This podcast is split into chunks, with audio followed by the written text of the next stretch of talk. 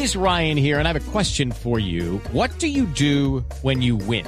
Like, are you a fist pumper? a woohooer, a hand clapper, a high fiver. I kind of like the high five, but if you want to hone in on those winning moves, check out Chumba Casino. At ChumbaCasino.com, choose from hundreds of social casino style games for your chance to redeem serious cash prizes. There are new game releases weekly, plus free daily bonuses. So don't wait. Start having the most fun ever at ChumbaCasino.com. No purchase necessary. BGW. Void were prohibited by law. See terms and conditions. 18 plus. Minutos, gracias Santiago y mucha atención. En este momento habla en el Congreso de la República el Alto Comisionado para la Paz, defiende el proceso de paz con la guerrilla del ELN y también habla sobre una reunión extraordinaria con las disidencias de alias Iván Mordiscos. ¿Qué dijo el comisionado Mateo Piñeros? Buenos días. Sí, señor Lobo, es en un debate de control político que se adelanta en la Comisión de Derechos Humanos de la Cámara de Representantes y al que fue citado el alto comisionado para la paz, Danilo Rueda para hablar justamente de la política de paz total del gobierno Petro. Dos eh, anuncios que hace en este momento el ELN. Primero dice que con esta guerrilla sí se han logrado acuerdos y que aunque el proceso está en una fase crítica, en los próximos días habrá decisiones de fondo teniendo en cuenta pues los recientes hechos de violencia que se han registrado por parte de esa guerrilla. También habla de una reunión extraordinaria con las disidencias de las FARC al mando de alias Iván Mordisco que se hará en los próximos días para definir el rumbo de ese proceso. Estás escuchando Blue Radio. Estás escuchando Blue Radio. Invierte tu dinero de manera inteligente con la cuenta para ahorrar de El Popular y disfrútala sin cuota de manejo. Hoy se puede, siempre se puede.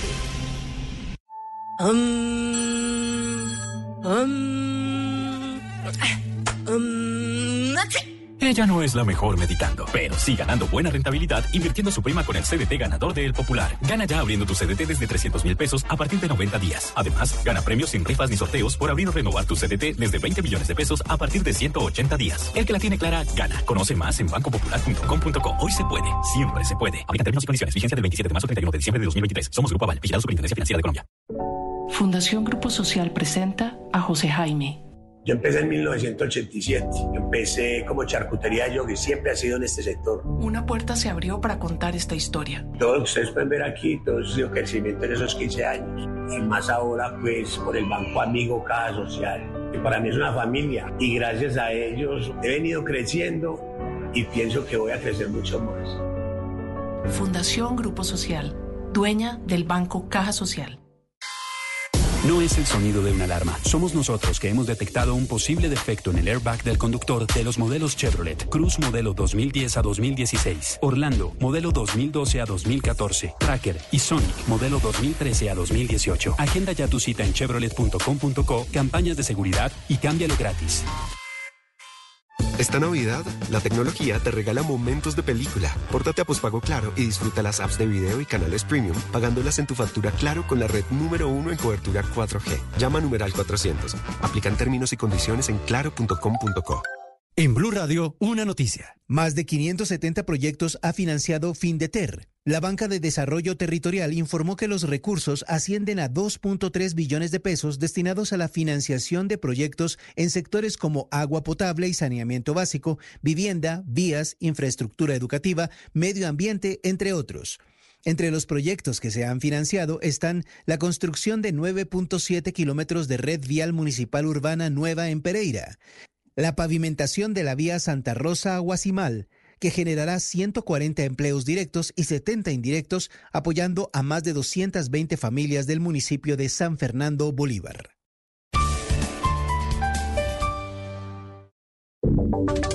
Y ahora en Blue Radio, la información de Bogotá y la región.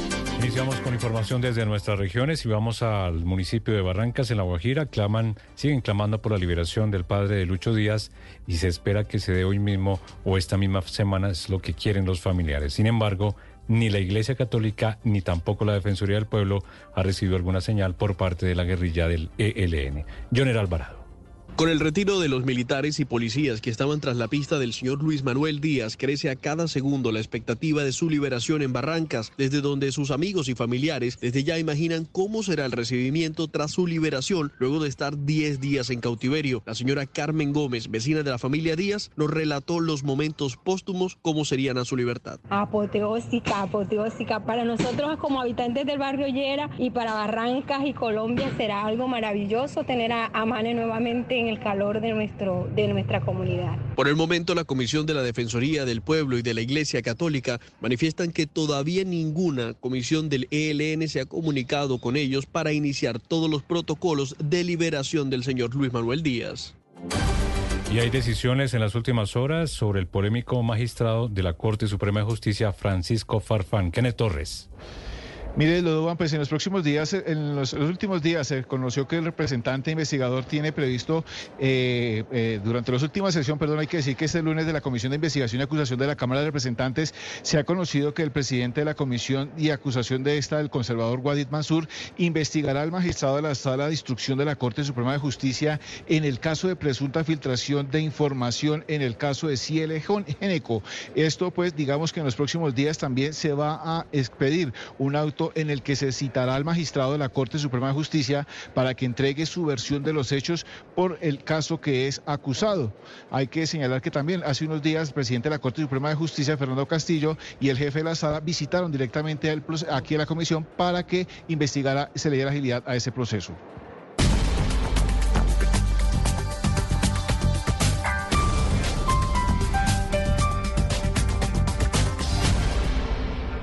Las victorias y derrotas, la pasión y la afición en juego y los datos de lo último en deportes se lo presenta Mañanas Blue.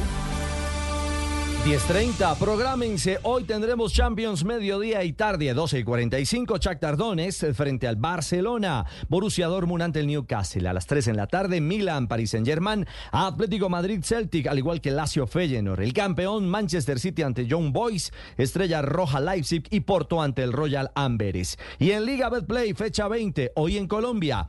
7.30 en la noche, Envigado Pasto, Boyacá Chico Cali, Santa Fe Once Caldas, Alianza Petrolera Pereira y Junior y enfrentando al Atlético Huila. Los cinco juegos desde las 7 de la noche con el equipo deportivo de Blue Radio. Los deportes a esta hora en Mañanas Blue.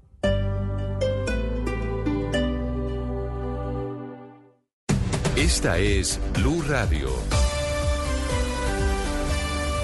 Sintonice Blue Radio en 89.9 FM y grábelo desde ya en su memoria y en la memoria de su radio. Blue Radio, la alternativa. Vecino, estoy muy contenta. Imagínese que a mi niña le pueden realizar la cirugía aquí mismo en el Hospital Tintal. No la tienen que llevar para otro lado porque ya están funcionando las salas de cirugía. Uy, vecina, qué maravilla. Pusimos en funcionamiento ocho nuevas UCIs pediátricas, cuatro salas de cirugía y modernos equipos en el Hospital Patio Bonito Tintal para cuidar a más de 113 mil niñas y niños. Está ubicado en la calle 10, número 8658. En infraestructura en salud le cumplimos a Bogotá. Secretaría de Salud, Alcaldía Mayor A la una de la tarde, en Blue Radio, encuentras información. Es la una de la tarde en punto. Es un gusto seguir con ustedes en Blue Radio. Desarrollo de las historias del día. Donde a esta hora se acaban de tomar, como se mencionaba, deportes, en el fútbol colombiano. Música y actualidad. Está hablando a esta hora el presidente. Inicia la tarde con un nuevo aire. Meridiano Blue. Con Ricardo Ospina y el equipo de noticias de Blue Radio. Te acompañamos en cada momento del día. En todas partes. App móvil, streaming, redes sociales, Visual Radio en YouTube, bluradio.com y todas nuestras frecuencias en el país. Blue, más que radio. La alternativa. Hay gustos que solo tú entiendes, momentos que solo tú disfrutas y motores que están diseñados solo para ti. Vuelve Salón del Automóvil 2023 del 3 al 13 de noviembre en Corferias, la feria donde tu corazón pasa de 0 a 100 en un segundo y reúne a todas las marcas en un solo lugar. Compra ya tus entradas en salondelautomóvil.com y acelera tu corazón. Patrocina Da Vivienda, organiza Fenalco y Corferias, vigilado Superintendencia Financiera de Colombia. ¿Cuántas veces has tenido las manos ocupadas mientras necesitabas ponerte los zapatos? Agacharte para amarrarlos puede ser muy incómodo. Con los nuevos Skechers Manos Libres con su innovadora tecnología. Solo introduces el pie y estás listo. Haz tu vida más fácil con Skechers Depens Manos Libres. Encuéntralos en los principales centros comerciales y distribuidores autorizados del país.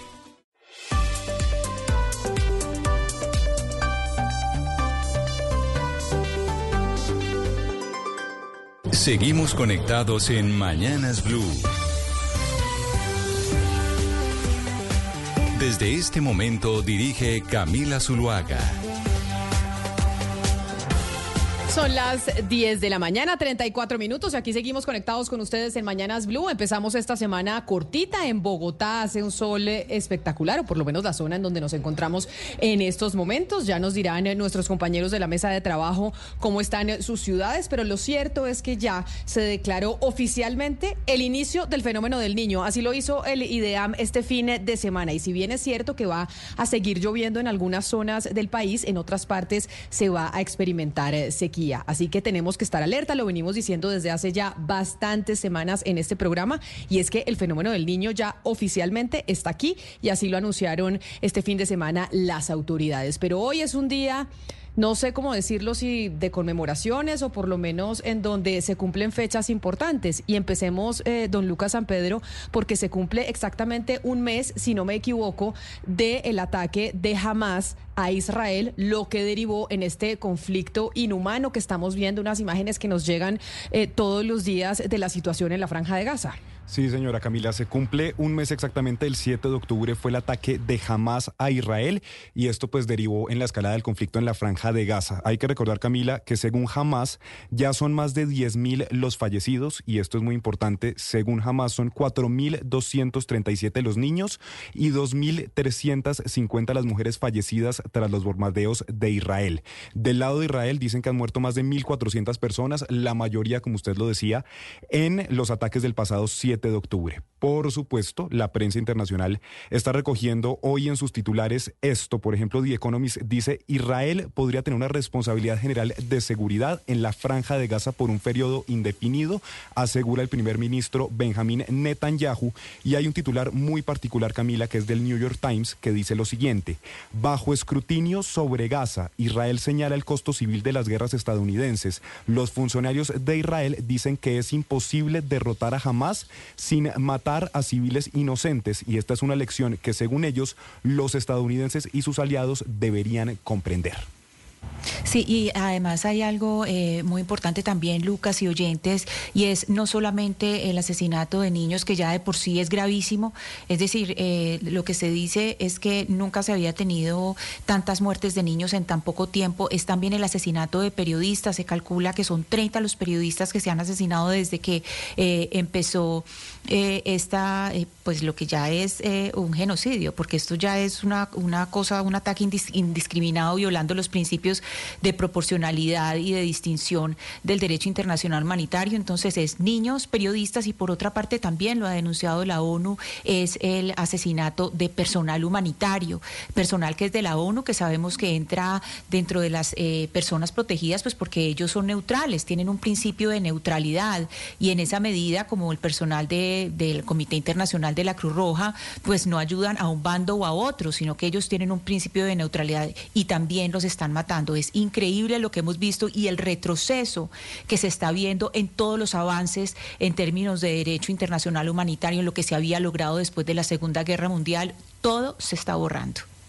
Sí, pues se cumple un mes de este conflicto que además sabíamos que no iba a ser rápido de acabar. Precisamente por eso que usted está diciendo, Ana Cristina, es que el mundo entero debería estar conmoviéndose con lo que está pasando en la franja de Gaza y ya vamos un mes, no sabemos esto cuándo vaya a terminar y sobre todo cuál puede ser el escalamiento del conflicto en Medio Oriente. Lucas, si fuésemos a hacer como una división, porque en esta oportunidad nuevamente el mundo está dividido, los países unos están condenando los ataques eh, de Israel de la manera tan desmedida y la desproporcionalidad que se está evidenciando en estos momentos y otras potencias, como ya lo sabemos, como Estados Unidos, pues los están apoyando. Dentro de esa división, porque otra vez pareciera que estuviéramos en, en esa división de países alineados y no alineados, ¿cómo están las fuerzas?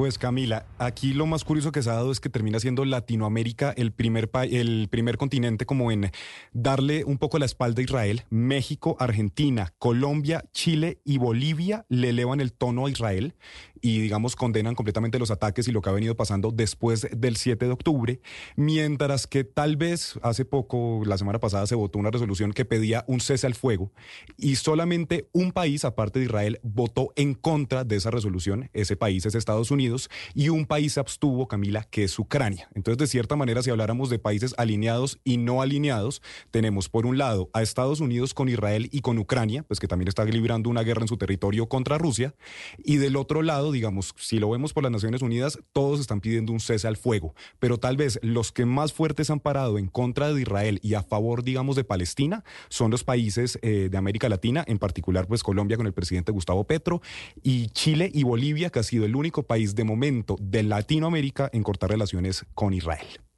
301-764-4108, esa es nuestra línea de WhatsApp, ahí ustedes se comunican eh, con nosotros, nos envían sus mensajes y por supuesto también a través de nuestro canal de YouTube en donde ustedes en ese chat son supremamente activos. Pero otro de los días que se están conmemorando el, eh, día de hoy es 38 eh, años, Ana Cristina, de la toma del Palacio de Justicia. La toma y la retoma fue 7, 6 y 7 de noviembre, en donde Colombia también vivió uno de sus capítulos más oscuros y en donde todavía hace falta mucho por esclarecer y muchas víctimas por resarcir.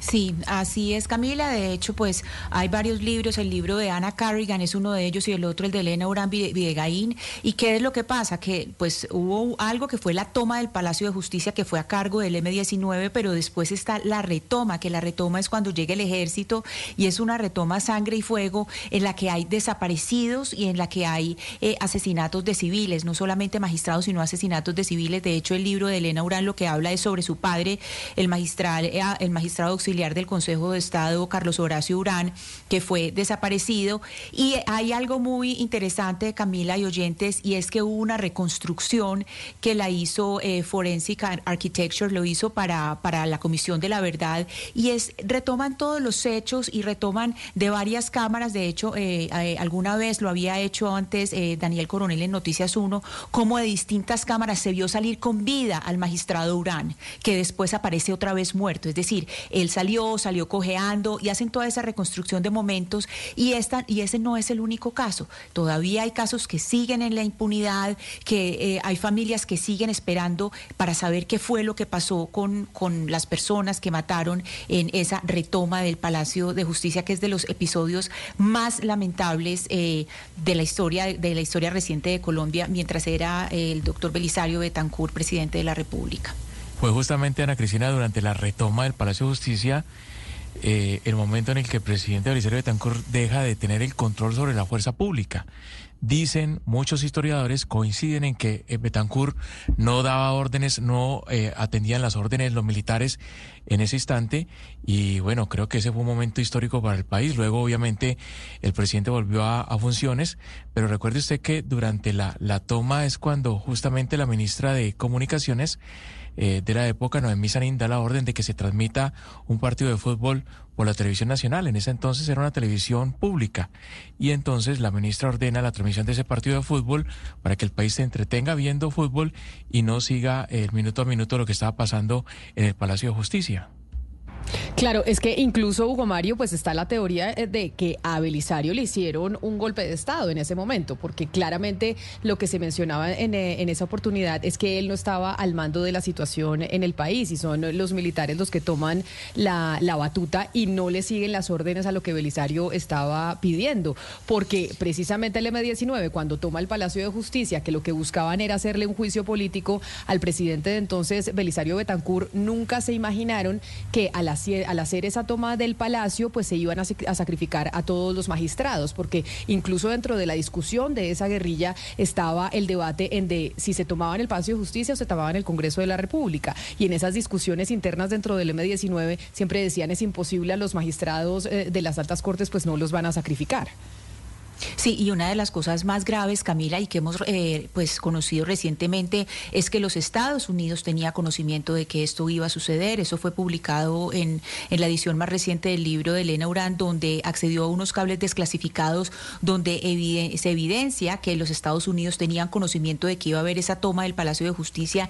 De hecho, habían mandado un avión, también dicen que eh, habían eh, mandado pues personal especializado. Entonces sí había un conocimiento de los Estados Unidos que es muy grave. Y hay una serie de hechos pues que no, no son, eh, no han sido muy claros. Recordemos que el cubrimiento, eso fue en 1985, en noviembre, y Camila y oyentes recuerden que eso coincidió con la tragedia de Armero.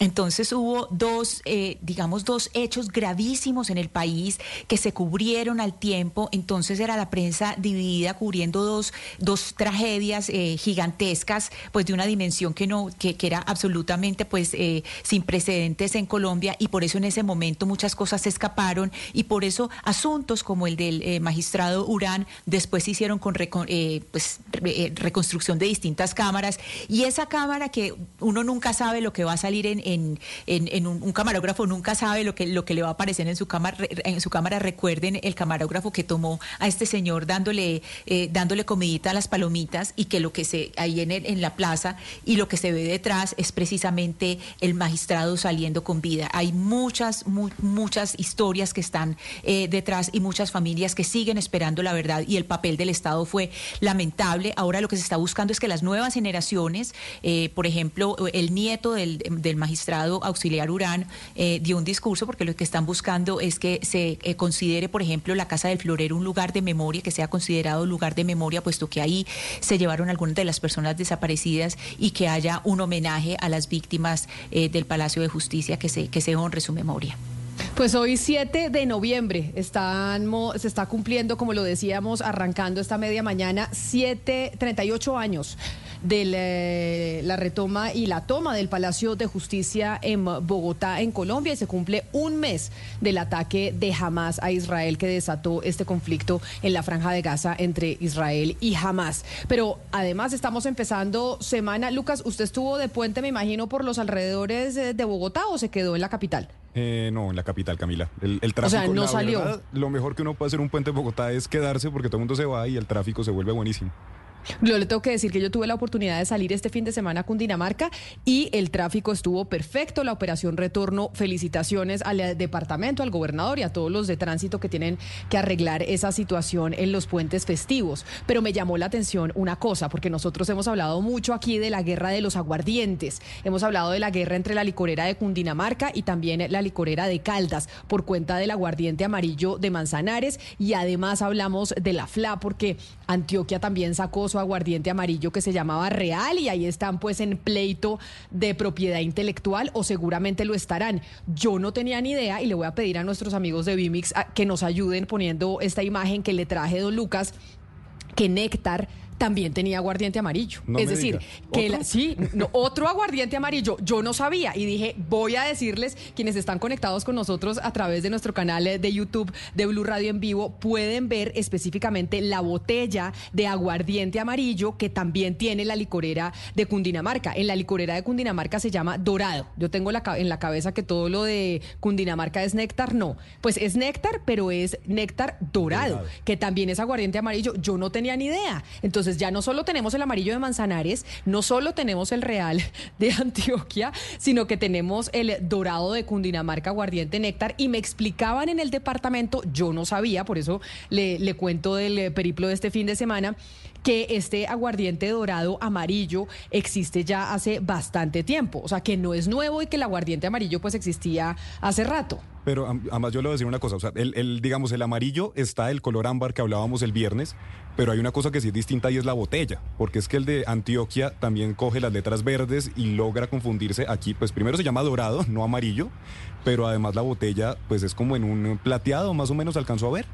Sí, es como, es como plateada. Es la foto que le tomé, don Lucas. O sea, se, la- se las traje y dije, voy a hacerles el, el trabajo de campo. Sí, es, o sea, es transparente la botella y tiene pues como un sello eh, plateado que es con el sello de, de Cundinamarca y el sello pues de, de, aguardi- de aguardiente néctar. Lo cierto es que ahorita estamos en la moda de los aguardientes amarillos, que la moda la retomó la licorera de Caldas sin lugar a dudas. Pero vea, ya tenemos a Ana Cristina en Antioquia con su aguardiente real amarillo y ahora nosotros aquí en el departamento de Cundinamarca, en, eh, Bogotá, con este aguardiente dorado que también es de color amarillo. Eso sí, no sé cómo sepa, porque no lo probé. No sé cuál sea más rico, si el de Caldas, el real o ahora el dorado de Cundinamarca.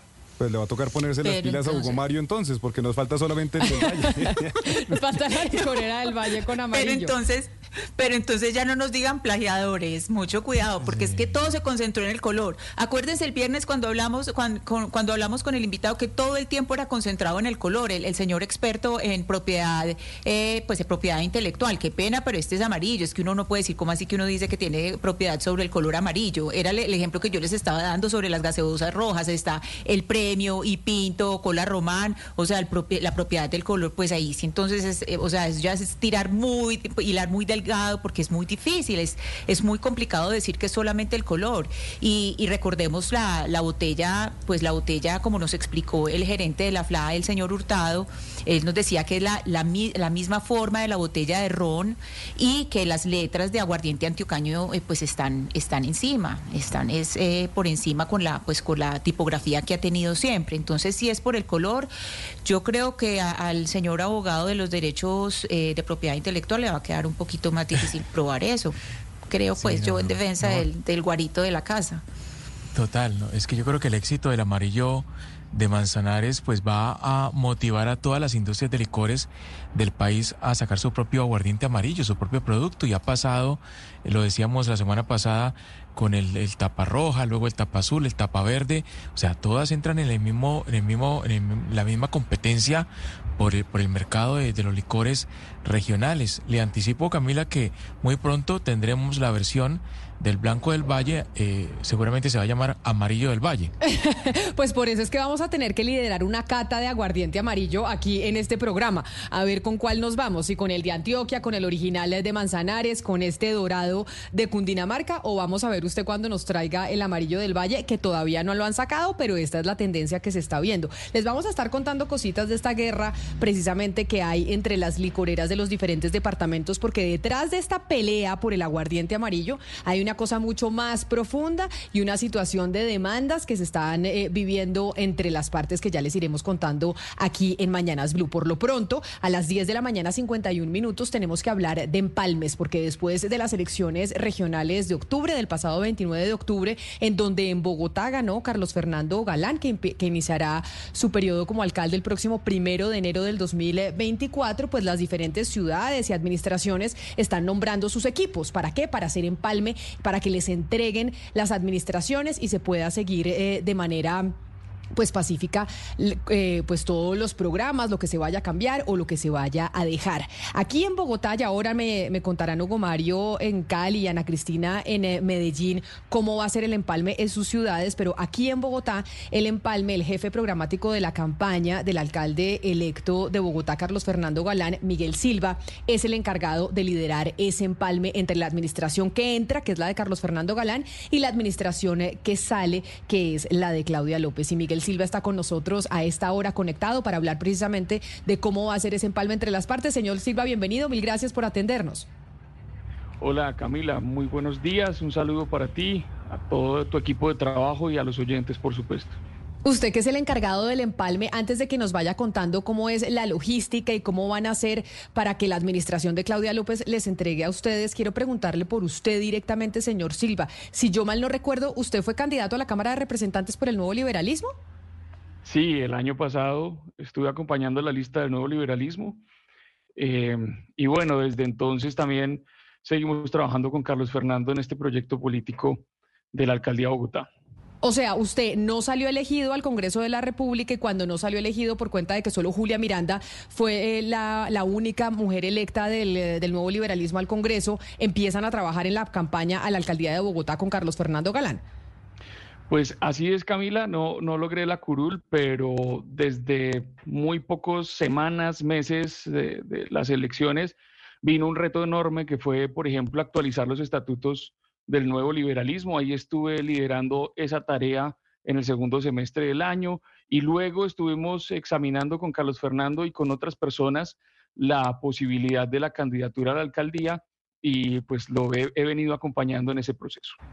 Y ahora entonces como líder de ese empalme, lo que significa ser el líder, el empalme es que a usted le toca, señor Silva, coordinar exactamente qué, cómo van esas actividades en donde les están entregando a ustedes eh, la ciudad de la administración de Claudia López para que ustedes empiecen el próximo primero de enero.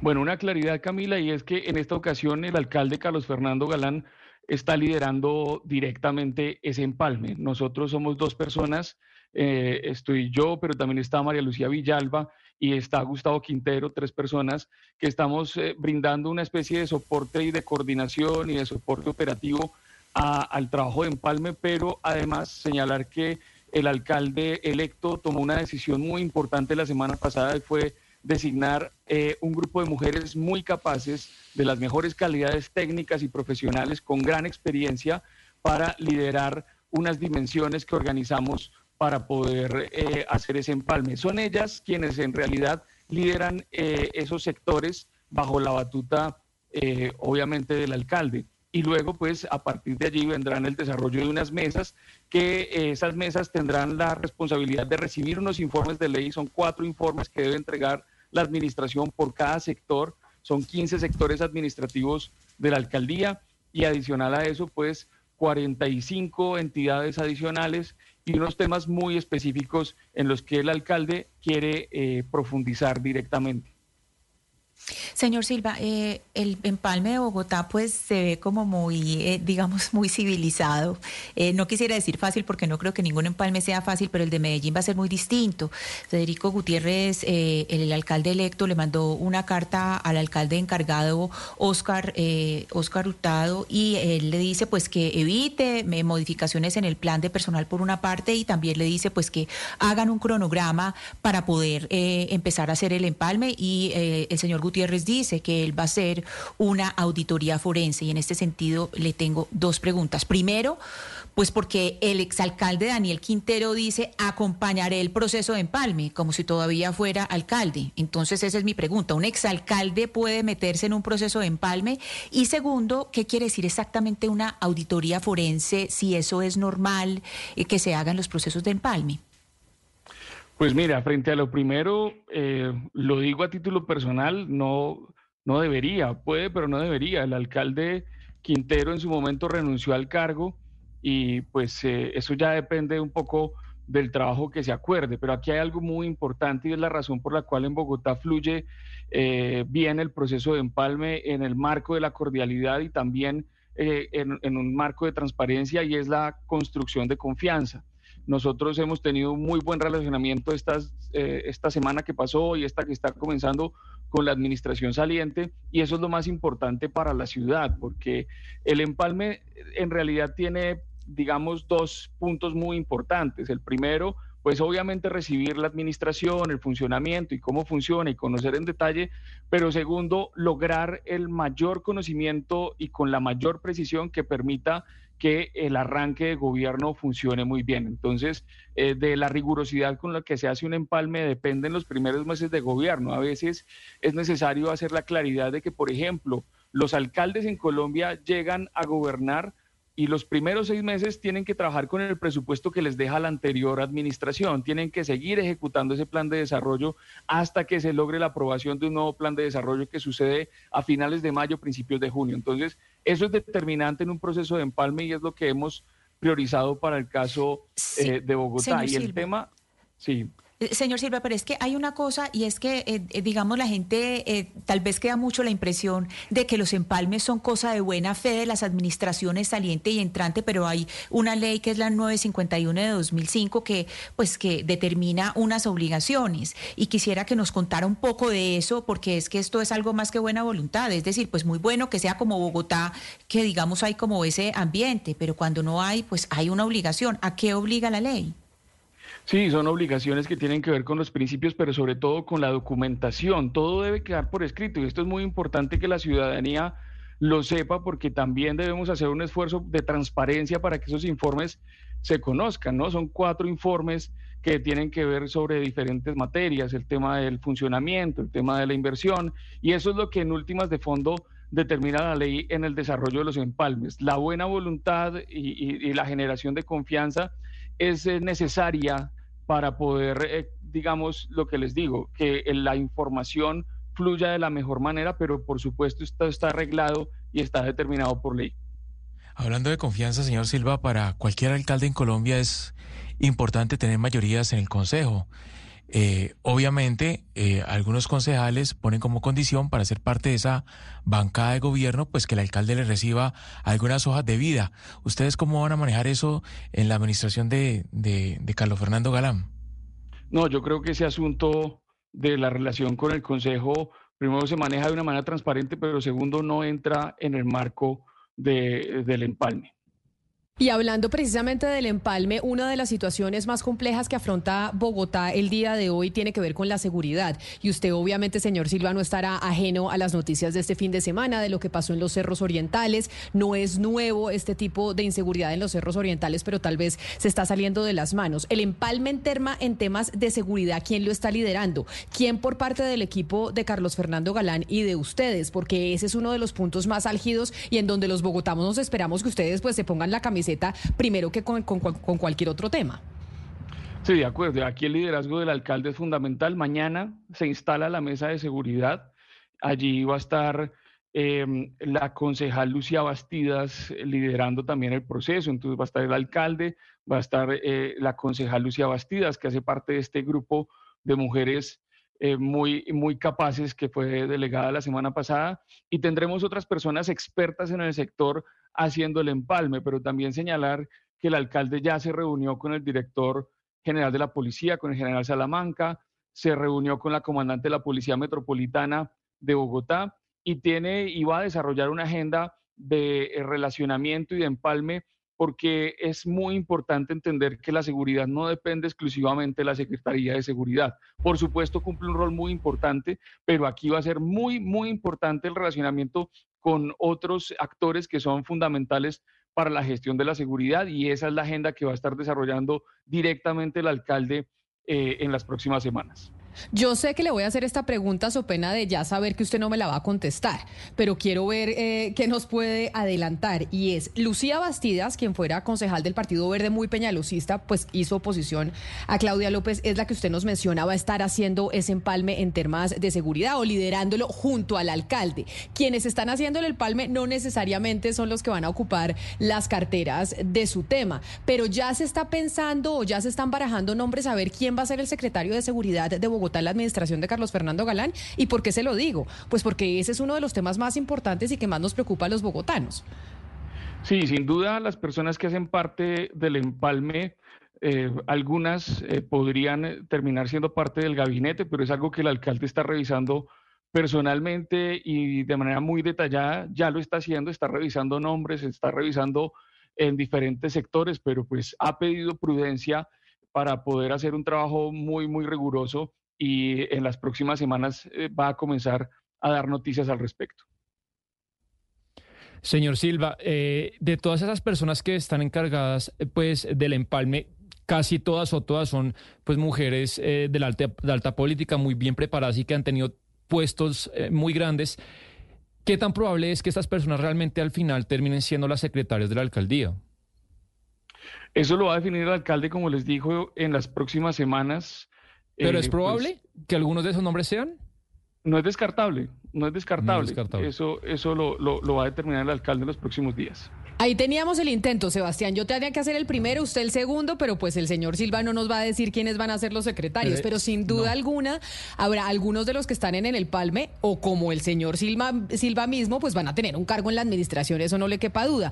Yo lo que no creo es que, por ejemplo, las exministras vayan a estar ahí, porque no les, eh, no les interesa realmente estar en el gabinete. Pero Lucía Bastida seguro va a entrar, el doctor Silva seguro va a estar también en el gabinete, probablemente María Isabel Nieto.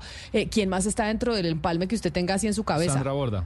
Sandra Borda no creo que vaya a aceptar absolutamente nada, pero esto ya empieza en la gabinetología distrital, que empecemos a hacer, hacer usted y yo, porque obviamente eh, Miguel Silva no le va a responder, porque eso pues le compete a Carlos Fernando Galán anunciar quién va a ser eh, su gabinete. Pero esta semana van a empezar a anunciarlo, doctor Silva. Yo no sé la verdad, si te digo con, con total franqueza, no sé, porque esto pues es del resorte exclusivo del alcalde y él en su momento comunicará las decisiones. ¿Usted trabajó con el alcalde cuando él era concejal en Bogotá? ¿Usted estuvo en la oficina, en eh, la unidad de trabajo eh, del consejo con el alcalde Carlos Fernando Galán? O sea, usted lo viene acompañando desde el consejo. Yo fui su coordinador programático en la campaña de hace cuatro años lideré ese proceso del programa de gobierno que presentamos en el 2019. Luego lo acompañé en el Consejo eh, coordinando en Bogotá, se llama Unidad de Apoyo Normativo. Eso sucede en los consejos de las entidades territoriales y en Bogotá pues lo estuve acompañando en esa unidad de apoyo normativo eh, durante dos años en el Consejo. ¿Y a usted qué le gustaría hacer en la administración? Ahorita están en el Palme, pero usted, ¿dónde le gustaría estar en estos próximos cuatro años acompañando al alcalde Galán? No, seguirlo apoyando porque este ha sido un proceso bastante eh, luchado, Camila, ha sido un proceso eh, bastante mm, en el que el alcalde se ha implicado mucho, eh, lleva muchos años estudiando la ciudad y, por supuesto, pues inicialmente donde él determine, pero pues donde también puede hacerlo bien y él lo considere, pues allí voy a estar apoyándolo. Así que también, eh, don Sebastián, con el señor Miguel Silva vamos a tener que estar hablando muchas cosas de Bogotá, porque en ese gabinete va a estar. Señor Silva, mil gracias por estar con nosotros, mucha suerte en el empalme y por habernos atendido el día de hoy, empezando esta semana cortita. Bueno, muchas gracias Camila, un saludo a los oyentes y una notica adicional, y es que el alcalde también va a estar en la calle esta semana haciendo empalme también con la gente, porque es muy importante recibir el feedback de lo que nosotros escuchamos en las mesas, eh, hablarlo con las personas en la calle, porque definitivamente queremos cambiar la manera en la que la alcaldía se relaciona con la ciudadanía y por eso pues el alcalde va a estar en calle en estos días. Y ya que usted nos da una última cuñita, entonces le hago la última pregunta. ¿Se va a reunir el alcalde con el gobernador electo de Cundinamarca, Jorge Rey? Esa reunión es importante por cuenta de las tensiones históricas que han existido entre las partes por las denuncias que hizo el eh, alcalde cuando era senador de la República sobre el volteo de tierras. Esa reunión es hoy, ¿cierto, doctor Silva? ¿A qué hora se van a reunir alcalde y gobernador electo? No, Camila, eso hace parte de la agenda privada del alcalde. De hecho, pues no, sé si es hoy o, es otro día, pero definitivamente, eh, pues el alcalde quiere plantear una relación institucional desde lo institucional con el gobernador de Cundinamarca y por supuesto, pues estamos listos a trabajar por lo mejor para la sabana y para todo el departamento y por supuesto, obviamente para nuestra ciudad capital. El Silva, jefe programático de Carlos Fernando Galán y quien está liderando el empalme en Bogotá. Mil gracias por estar con nosotros. Un saludo especial y feliz día. Gracias, Camila. Un saludo a todos ustedes. Ana Cristina, la oigo con mucha envidia. Siempre era la envidia, era, era, era al contrario, no era nosotros hacia Medellín y ahora veo que es como al revés, que ustedes están añorando un empalme como el que estamos viviendo en Bogotá.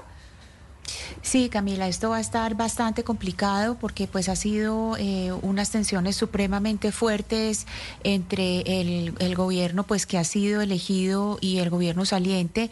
Como le digo, pues eh, el exalcalde Daniel Quintero dice vamos a acompañar, pues eh, sí señor, gracias, pero pues usted no puede porque usted ya no es alcalde. por otra parte, Camila, el alcalde electo Federico Gutiérrez, él ya ha anunciado dos personajes que van a estar liderando ese equipo de empalme. Primero es el exministro y rector de y actual rector de la Escuela de Ingeniería de Antioquia, José Manuel Restrepo, es el primero de ellos, y el segundo que anunció es el doctor Andrés Aguirre, que estuvo a la cabeza del el Hospital Pablo Tobón Uribe durante muchos años, y recordemos que el Hospital Pablo Tobón Uribe pues es una de las instituciones más respetadas de Antioquia con mejores indicadores y es un líder supremamente respetado el, el doctor Aguirre. Entonces, por ahora se tienen esos dos nombres y la carta pues eh, que les digo que les mencioné hace unos minutos que le mandó al alcalde encargado Oscar Hurtado, quien tomó eh, las riendas de Medellín desde que renunció el exalcalde Daniel Quintero y le hace pues unos pedidos básicos. El primero es que pues que por favor eh, eh, pues no entre a hacer modificaciones en la planta de personal, es decir, que no, no entren a hacer ningún tipo de cambios y que por otra parte pues que planeen un cronograma. Le dice por favor hagamos cita para tener un cronograma y que este empalme se haga. Y, y, como ya sabemos, pues hay ya un anuncio de una auditoría forense porque el alcalde electo considera que las condiciones eh, no están dadas, digamos, para un empalme tranquilo como el que están teniendo ustedes en Bogotá.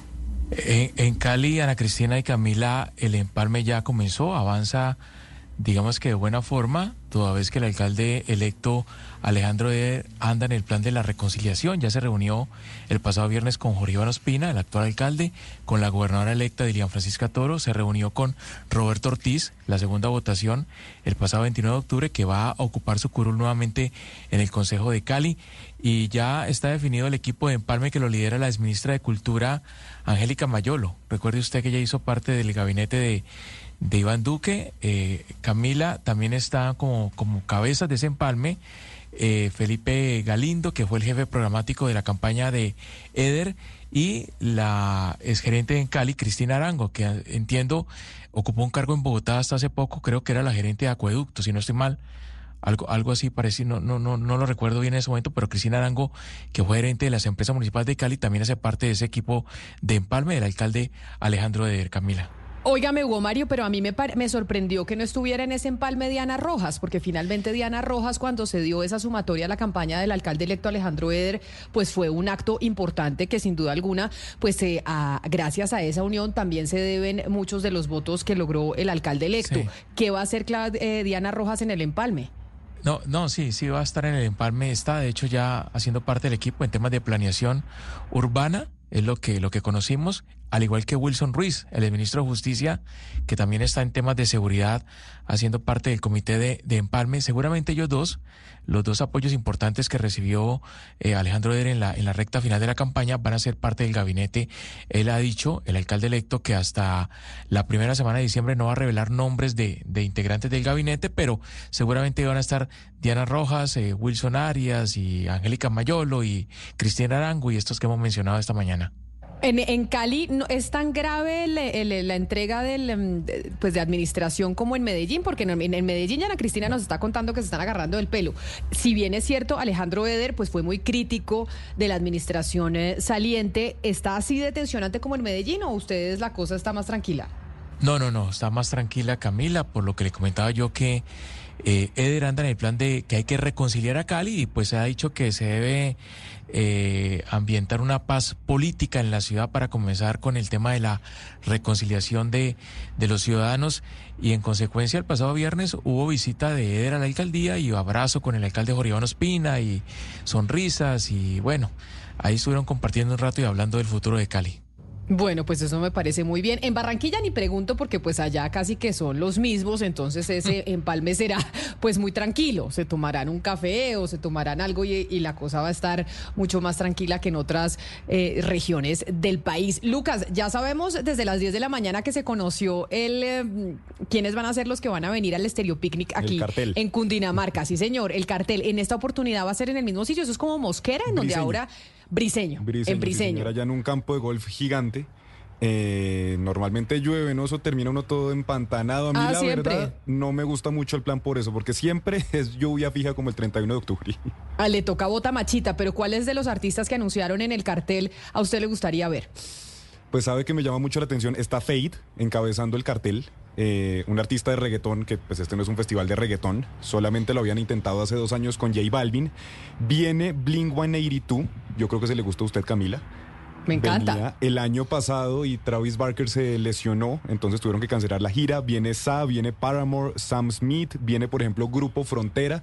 Entonces hay, de la verdad, como para todos los gustos. Al que le gusta el reggaetón hay, al que le gusta el punk hay, al que le gusta el rock, al que le gusta la música regional mexicana, hay de todo un poco.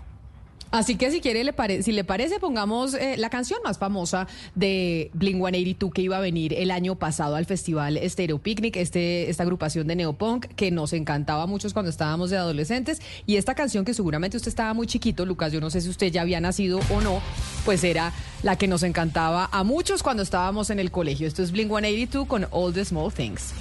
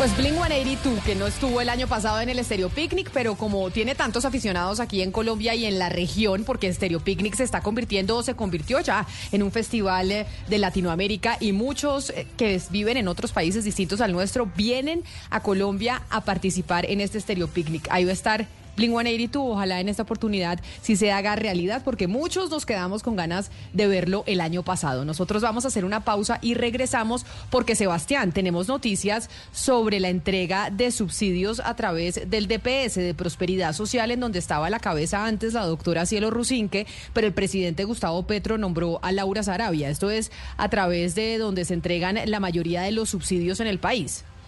Así es, Camila Laura Sarabia, que yo creo que ha tenido por ahora en esa, no, no, es una cartera, pero en esa entidad que es muy importante, que maneja más plata que muchísimos ministerios, una tarea un poco más discreta, más silenciosa, menos entrevistas que la doctora Silo Rusinque, pero lo que le voy a contar, lo importante es que se está haciendo un vuelco muy importante a la política de las transferencias de lo que estaba viendo. Entonces, eso, ese es el, detalle, la historia que le tengo después de la pausa.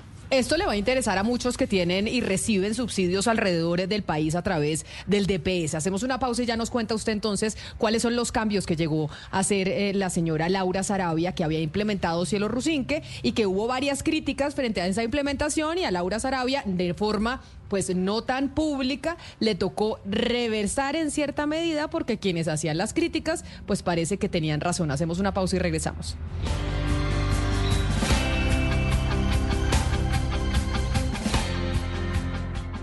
Estás escuchando Blue Radio.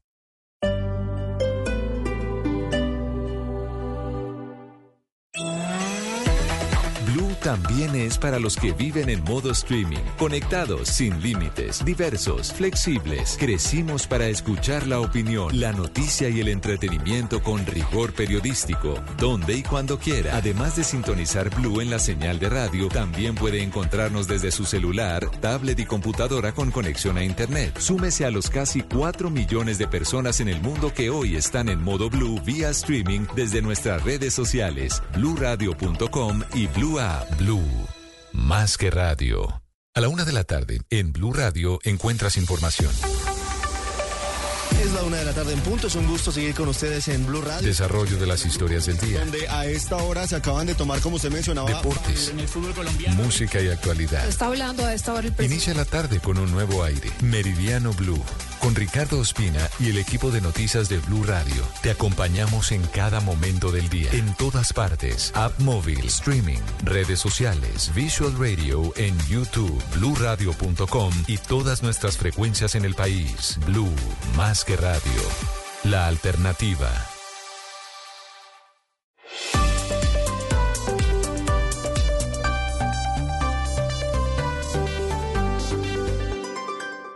Esta es Blue Radio, la alternativa. Como se lo decíamos antes de la pausa, 11 de la mañana, 16 minutos. Bueno, Sebastián, cuéntenos qué es lo que está pasando en el DPS y las decisiones que tomó Laura Sarabia un poco en contravía de lo que había implementado Cielo Rusinque, que es a quien ella reemplazó en esa entidad. Un poco de historia de contexto, Camila, para, para entender lo que está pasando. Llega Cielo que siendo la primera opción para dirigir el DPS agosto del 2022 y dura poco más de un año, realmente duró un año. Y ella, pues, el cambio más importante que le dio a todas las transferencias que Recordemos, hay muchas transferencias y esto se sofisticó en especial en la pandemia. Existe la devolución del IVA, existe, por ejemplo, Colombia Mayor, eh, existía antes ingreso solidario, hay muchas. Y lo que se hizo es eh, que dejara de hacerse esa dispersión a través de empresas fintech o del sector bancario que antes em, lo, lo, hacían muchas, muchísimas, incluso empresas que la mayoría de los oyentes no conocen. Y lo que quiso hacer la señora Ciro Rusin, que es centralizar toda esa operación en el Banco Agrario.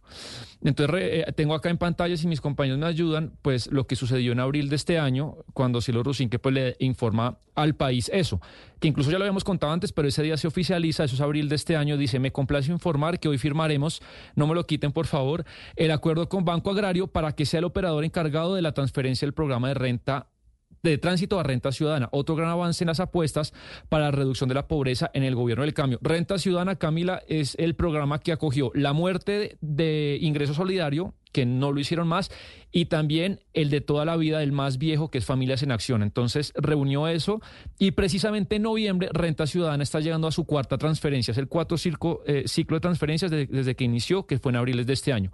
Se firma ese contrato, Camila, si me ayudan con la siguiente imagen, ahí lo podemos ver, ese es el contrato que se firma con el Banco Agrario en abril de este año por un valor de 54 mil millones de pesos. Y el contrato se acaba, ahí dice, pues en el plazo de dos maneras o el 31 de diciembre del 2023, es decir, le faltan dos meses, o hasta agotar los recursos, es decir, que ya, se, ya se dispersen los 54 mil millones. realmente no sé cuántos recursos falten, pero lo cierto es que al contrato por mucho le quedan dos meses. Entonces, pues bueno, llega Laura Sarabia Camila el 4 de septiembre de este año a tomar la batuta esa entidad y pues he hablado con bastantes empresas de estas que antes eh, tenían estos recursos y Laura Sarabia lo que está haciendo es darle un vuelco a volver al modelo anterior de apoyarse en los privados. ¿Por qué? Porque eh, hoy, por ejemplo, se abrió un link, eh, si me ayudan con la siguiente imagen, hoy se abrió un link para que los oferentes que quieran participar en, la, en el programa de devolución del IVA, esto es, por ejemplo, acuérdese lo que quería hacer Alberto Carrasquilla, que era subirle, subirle el IVA a los alimentos, pero devolverle a los más pobres vía devolución del IVA. Y esto se está, se está haciendo otra vez. Ese es el link en el que hoy Camila cualquier operador que quiera participar, que esto es lo que no hizo la doctora Ciro Rusinque y si está haciendo Laura Sarabia, pues se inscriba ahí y ponga su oferta. Entonces, eh, el funcionario del Estado, en este, en este caso el DPS, lo que va a hacer es, pues mira las diferentes tarifas. Uy, este operador me cobra dos mil pesos por transferencia, este operador me cobra mil ochocientos y de acuerdo ahí, pues por precio, por competitividad, pues se van asignando quién empieza a dispersar esos subsidios. Es lo que tiene que ver, eh, no sé si tenga alguna pregunta, me va, me va. Sí, sí. Tengo, tengo una pregunta y es que es importante hacer memoria, porque recordemos que aquí tuvimos a la doctora Cierro que en dos oportunidades hablando con usted y ahí fue pues bueno un enfrentamiento importante entre la doctora Rusinque y usted cuando ella era directora del DPS. Esto fue por cuenta de que se le advirtió a ella, oiga, si solo se va a hacer la transferencia de estos eh, subsidios a través del Banco Agrario, puede que vayamos a empezar a ver filas y que eso no vaya a funcionar tan bien como debería. Y después efectivamente tuvimos las filas. En la costa caribe eran las filas más importantes, la gente ahí al sol y al, sol y al agua esperando a que le entregaran su subsidio. Eso que hizo Cielo Rusinque, que se defendió tanto por la administración actual, es lo que llegó a reversar Laura Sarabia, es lo que usted nos está diciendo, y la razón, como sabemos que Laura Sarabia reversó esa decisión de la doctora Rusinque, es porque ya en los los links que estábamos viendo para quienes están conectados a través de nuestro canal de YouTube vemos la posibilidad de que quienes quieran hacer ofertas para poder ser también operarios de las transferencias monetarias lo hagan. Digamos, como que esa es la prueba, que si usted y yo tenemos una fintech, podemos ahí tratar de licitar, entre comillas, para poder ser también operarios del DPS en las transferencias monetarias. Sí, ese es un link de, y se abrió hoy. Hoy oficialmente se abrió esa posibilidad para las los operadores que quieran participar en la devolución de IVA. Y también se lo digo porque Laura Saraya se ha venido esta semana reuniendo con varias empresas y lo sé de primera mano, lo, puedo confirmar, obviamente no puedo dar nombres, pero se ha reunido con empresas grandes, con bancos, eh, haciendo acercamientos porque ella quiere darle un cambio. No sé qué tan público lo van a hacer porque al final, Camila, no, no es tanto de nombre, sino es el gobierno reconociendo un error. Las dos principales críticas que varios le hicimos al gobierno era, uno, que es mucho más caro, eh, la transferencia con el Banco Agrario cuesta 3.200 pesos, mientras, por ejemplo, hablé hoy con un operador, Camila, que le cobra al Banco Agrario 1.800 eh, por transferencia. Imagínense, casi, la mitad. Eh, por, por, por, dispensar ese subsidio. Y lo otro es que el Banco Agrario pues no tiene operativamente la capacidad eh, de llegar a tantas partes del país. ¿Qué es, ¿Cuál es el negocio grande? ¿Cuál es el bocado grande de este tema de las transferencias? Es en ese contrato que le tengo en pata, el de los 54 mil millones que le quedan dos meses.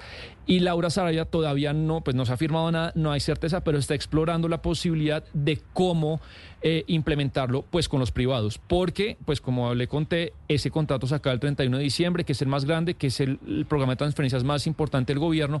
Y pues todavía a ciencia cierta no se sabe cómo se va a hacer. La idea que ella está manejando es, es eso, es...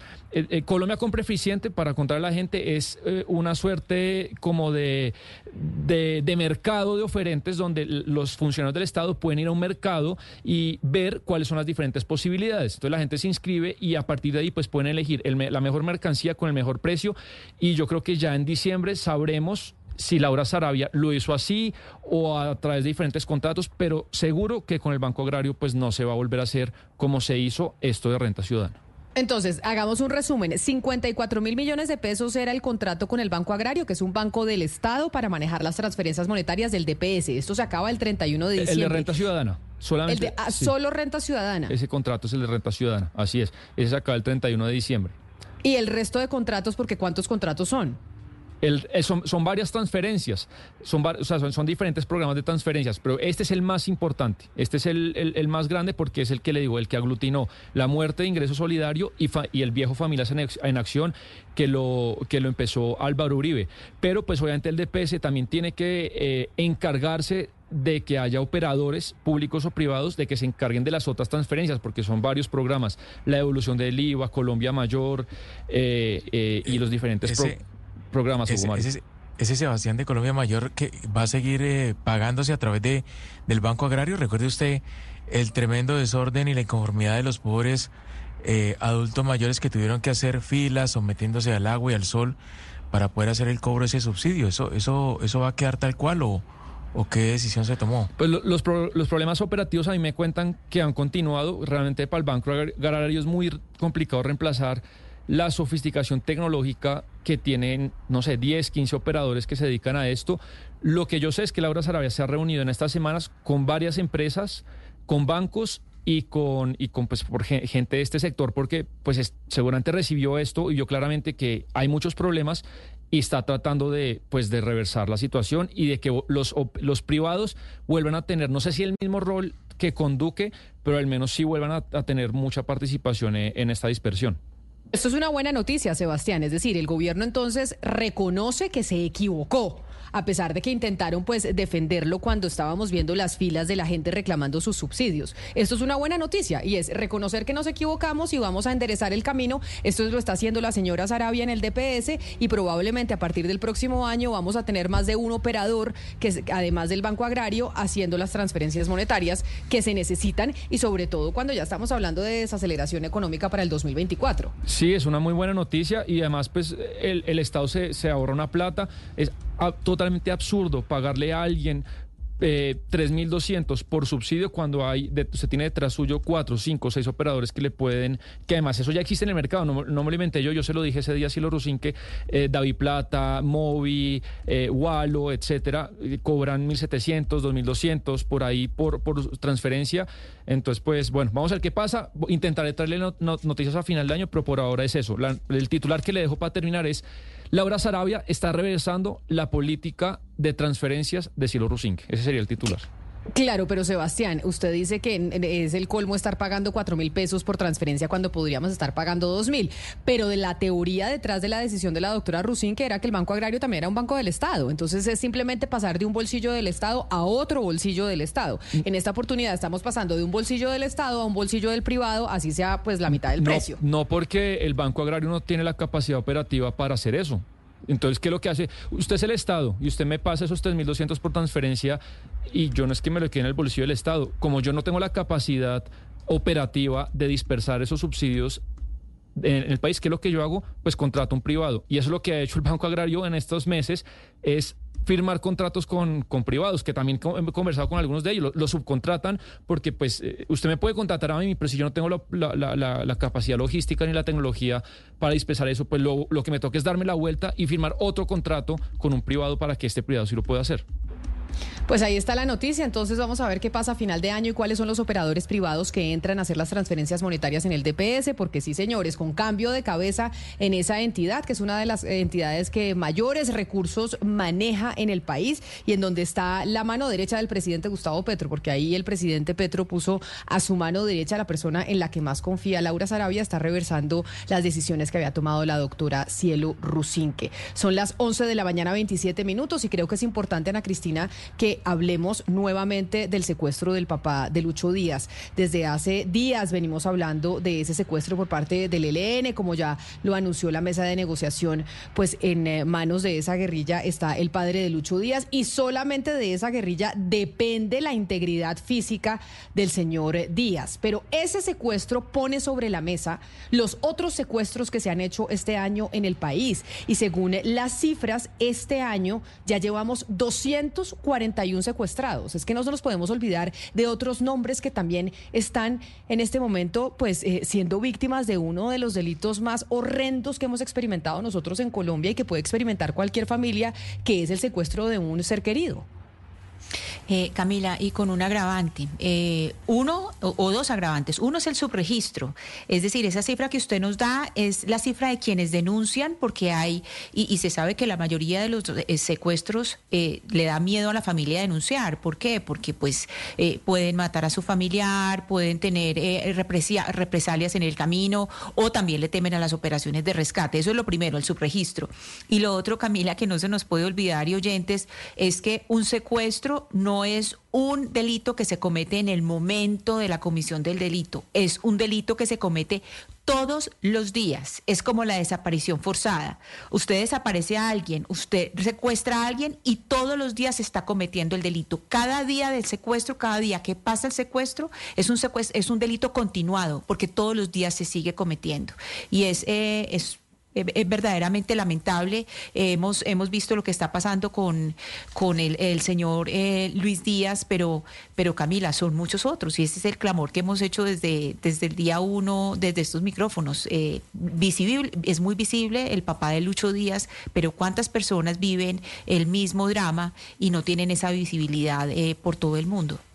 Pues hay una familia en el departamento del Magdalena que viene ya desde hace más de 20 días sufriendo ese flagelo del secuestro. Estoy hablando de la familia Baiter porque al eh, odontólogo de 34 años, Juan Carlos Baiter, lo secuestraron el pasado 18 de octubre en el Banco Magdalena. Él estaba saliendo de su casa, si no estoy mal, en el Banco Magdalena y un eh, grupo de hombres armados en una camioneta pues eh, se lo llevaron y lo obligaron a descender de su carro para que se montara una camioneta que posteriormente apareció incinerada, apareció quemada. Esa es una de las familias que hoy también está viviendo esta tragedia del secuestro en Colombia. Y por eso nos acompaña a esta hora Helen Aranzales, la esposa del odontólogo Juan Carlos Baiter, que está secuestrado desde hace más de 20 días. Señora Aranzales, bienvenida. Pues nuestra mayor solidaridad. Mil gracias por atendernos el día de hoy en esta situación tan difícil que está enfrentando su familia. Muy buenos días y antemano muchas gracias por abrirnos este espacio.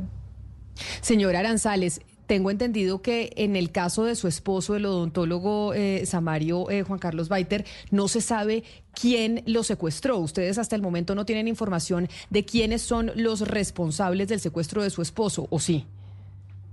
Hasta el momento no hemos recibido ninguna información, que es lo que nos está causando mayor dolor, mayor incertidumbre, porque no tenemos conocimiento de qué grupo lo tiene, no sabemos cómo está él, no sabemos nada, estamos como el, desde el, como el mismo 18, sin información. Ustedes no han recibido ningún tipo de señales de vida de parte de su esposo, ustedes simplemente saben que se lo llevaron y no tienen ninguna otra información, las autoridades les han dicho algo, hay algún tipo de pistas, sabemos si está vivo no, o, no, o no se sabe absolutamente nada. No, señora, no hemos recibido ningún tipo de información. Ana Cristina. Sí, eh, eh, señora Helen, ¿qué fue lo último o cómo fue su última comunicación eh, con su esposo? ¿Él había recibido algún tipo de amenaza? ¿Cuál fue el último mensaje que usted recibió de él en el celular? No, o sea, mi esposo nunca recibió ningún mensaje amenazante, de extorsión. De hecho, toda esta situación que está pasando nos cogió totalmente por sorpresa porque cuando existe algún tipo de llamada de extorsión o aviso, uno dice, cumplieron o, están eh, llevando a cabo su cometido. Pero a Juan Carlos nunca, nunca había sido víctima de ninguna llamada exortiva o algo por el estilo, jamás. Doña Ellen, ¿y cómo fue el secuestro? ¿Qué sabe usted? ¿Qué han dicho las autoridades? ¿Qué se sabe además de la aparición eh, del, del vehículo incinerado? Pues esa es la información que tenemos. Después de que, de que perdí de vista a mi esposo ese 18 de octubre a las 6.30 de la mañana, Lo próximo que supe fue que el vehículo en el que se lo habían llevado había aparecido incinerado en vías de, de, Chimichagua. Pero nosotros no hemos recibido ninguna información. Esta es la incertidumbre que tenemos todos y que nosotros como familiares pedimos esa información. No sabemos, desconocemos del paradero, dónde está, quién lo tiene, cómo está él, su estado de salud, que es lo que más nos preocupa en realidad. No sabemos. Sí, señora Helen, háblenos un poco eh, de su esposo, de su actividad y cuéntenos un poquito de su familia, cómo está integrada su familia. Bueno, Juan Carlos es, un joven empresario, emprendedor, muy emprendedor de 34 años, que mm, hace cinco años eh, emprendimos con una clínica odontológica, una IPS, que brinda servicios odontológicos aquí en el Banco Magdalena. Eh, estamos casados hace siete años, tenemos dos niños, un niño de seis años, una nena de cuatro, y él es una persona supremamente familiar, muy del hogar, de la casa, de sus hijos. El tiempo que, que no estaba en la clínica estaba con nosotros o en alguna actividad extracurricular con los niños. No me quiero imaginar por lo que está pasando usted, señor Aranzales, y por eso yo le digo que toda nuestra solidaridad en medio de esta situación que es una de las más dolorosas para cualquier familia. ¿Qué les dicen a ustedes las autoridades? Sé que ya se lo he preguntado, pero directamente ustedes con qué autoridades han hablado de lo que pasó con su esposo y pues de la poca o o nula información eh, que tienen. ¿A qué autoridades recurrieron ustedes cuando se llevaron a su esposo el 18 de octubre en horas de la mañana saliendo de su casa? Eh, inmediatamente dimos aviso a la policía, eh, está interviniendo el Gaula, ejército. Tengo entendido que todas las autoridades están comprometidas con el caso, pero lo que tengo para decir es que no hemos recibido ningún tipo de información, que están trabajando, están investigando, pero información no tenemos. O sea, ni siquiera la información es tal que ustedes ni siquiera les han pedido rescate ni absolutamente nada. Ustedes no les han pedido dinero, no les han pedido nada. Simplemente ustedes saben que a su esposo se lo llevaron saliendo de su casa a las seis y media de la mañana en el Banco Magdalena en una camioneta unos señores armados y punto. Es lo único que sabemos. No sabemos más. No lo has podido describir mejor. Esa es la situación que estamos viviendo qué horror. Y no hay indicios ni siquiera, y ya sé que lo hemos hablado, pero me parece importante reiterarlo, no hay indicios ni siquiera de que tal vez esto podría eh, ser un secuestro extorsivo o cuál podría llegar a ser la razón de esta situación. Pues como lo he dicho en otras oportunidades y como lo ha dicho mi suegro también que, que ha estado también expuesto a medios, Juan Carlos era una persona sin enemigos, sin enemigos, no habría ningún motivo para que de pronto hubiese otro fin diferente al económico. Entonces, la, la intención de nosotros como familia es que ojalá y recibiéramos la misma, la misma celeridad, la misma pertinencia, la misma rapidez con la que han actuado con otros casos, más específicamente con el, con el del padre del jugador Luis Díaz, que todo ha sido muy rápido, un despliegue de, todas las autoridades y dieron con el punto, tanto así que si no estoy mal, Dios mediante, hoy hay, hay liberación. Juan Carlos lleva 20 días desaparecidos y esta es la hora en que nosotros no tenemos certeza ni de qué grupo lo tiene ni quién lo tiene. No ha habido ningún tipo de comunicación, o sea, nada nada, no hay nada. Señora Helen, usted lo que nos dice es muy clara en el mensaje que le está enviando a las autoridades y al ministro de Defensa para que hagan lo posible para encontrar a su esposo. Pero si eh, los captores de su esposo nos estuvieran oyendo en este momento, ¿usted qué les quisiera decir? ¿Qué mensaje les quiere dar a las personas que tienen a su esposo? El mensaje que le daría a esas personas es que todos tenemos familia todos somos, son, no son padres, somos hijos, o tenemos a alguien en el corazón que nos lastimaría si algo le sucede. En el caso de Juan Carlos, se están llevando un padre, un hijo o un esposo. Hay una familia que está sufriendo su ausencia y que hay maneras de hacer las cosas. Hay diferentes maneras de, de resolver las situaciones y no es por medio de la violencia. Siempre es mejor hacer el bien. Señora Helen, y si pudiera, y si su esposo nos estuviera escuchando, ¿usted qué le quiere decir a él? a Él que oramos mucho, oramos demasiado porque Dios y Mamita María le dé la fortaleza para afrontar este difícil momento y esta prueba. Y que aquí todos, toda su familia está unida esperándolo. Que lo estamos esperando con todo el amor y el cariño del mundo. Y que tenemos fe que esto se va a resolver pronto. Que tenemos fe en que Dios va a meter la mano en esto y que las autoridades van a mediar para que esto se resuelva lo antes posible. Y, pues que ojalá así sea. Doña Helena Aranzales, esposa de Juan Carlos y que, y que sus hijos y yo lo amamos profundamente y que oramos cada minuto, cada segundo, porque el soporte esta difícil prueba. Doña Helen, pues toda nuestra solidaridad desde aquí, desde estos micrófonos en donde claramente no podemos eh, ni imaginar el dolor que está viviendo esa familia, sobre todo con dos niños chiquitos y usted que está soportando pues todo ese peso de esa carga de tener esos dos niños sin la presencia de su papá. Doña Helena Aranzales, esposa. Es una familia completa la que está destruida. Es muy difícil dar explicaciones a niños cuando ni tú mismo tienes la explicación. Esto es lo más, es lo más difícil de toda la situación, que en, en este caso tenemos niños involucrados que están sufriendo la ausencia de su padre. Entonces, ojalá que Dios toque el corazón de esas personas para que pronto podamos resolverlas. Hay maneras de resolver las cosas sin necesidad de violencia, ni de maltratar, ni pasar por encima de nadie. Así es, y que ojalá, pues ojalá nos estén escuchando y ojalá se tengan noticias de su esposo lo más pronto posible, del odontólogo Juan Carlos Baiter. Doña Helen, un abrazo grande y esperamos, eh, como dice usted, que también se hagan los despliegues necesarios de parte de la fuerza pública para que no solo su esposo, sino todos eh, los secuestrados, que en estos momentos eh, no se sabe de ellos, son 241, como decía Ana Cristina, que son las cifras oficiales, pero pues hay un subregistro enorme de lo que pueda estar pasando con muchas familias que están viviendo esta misma tragedia. Doña Helena Aranzales, mil gracias por estar con nosotros hoy aquí en, en Mañanas Blue. Mil gracias por compartir su historia que, que claro que pone sobre la mesa otra vez este drama del secuestro que nosotros vivimos en Colombia. Un abrazo especial. Muchas gracias por el espacio y reitero, reitero la petición. No solamente es por mi esposo. Hoy estoy hablando por mi esposo, pero también quiero ser vocera de todos los secuestrados. Son muchas las familias que están experimentando este drama, que están pasando por este flagelo del secuestro. Entonces, a las autoridades que le den el mismo valor, la misma importancia. Todos los colombianos somos importantes, todos somos ciudadanos y merecemos el mismo derecho a ser buscados.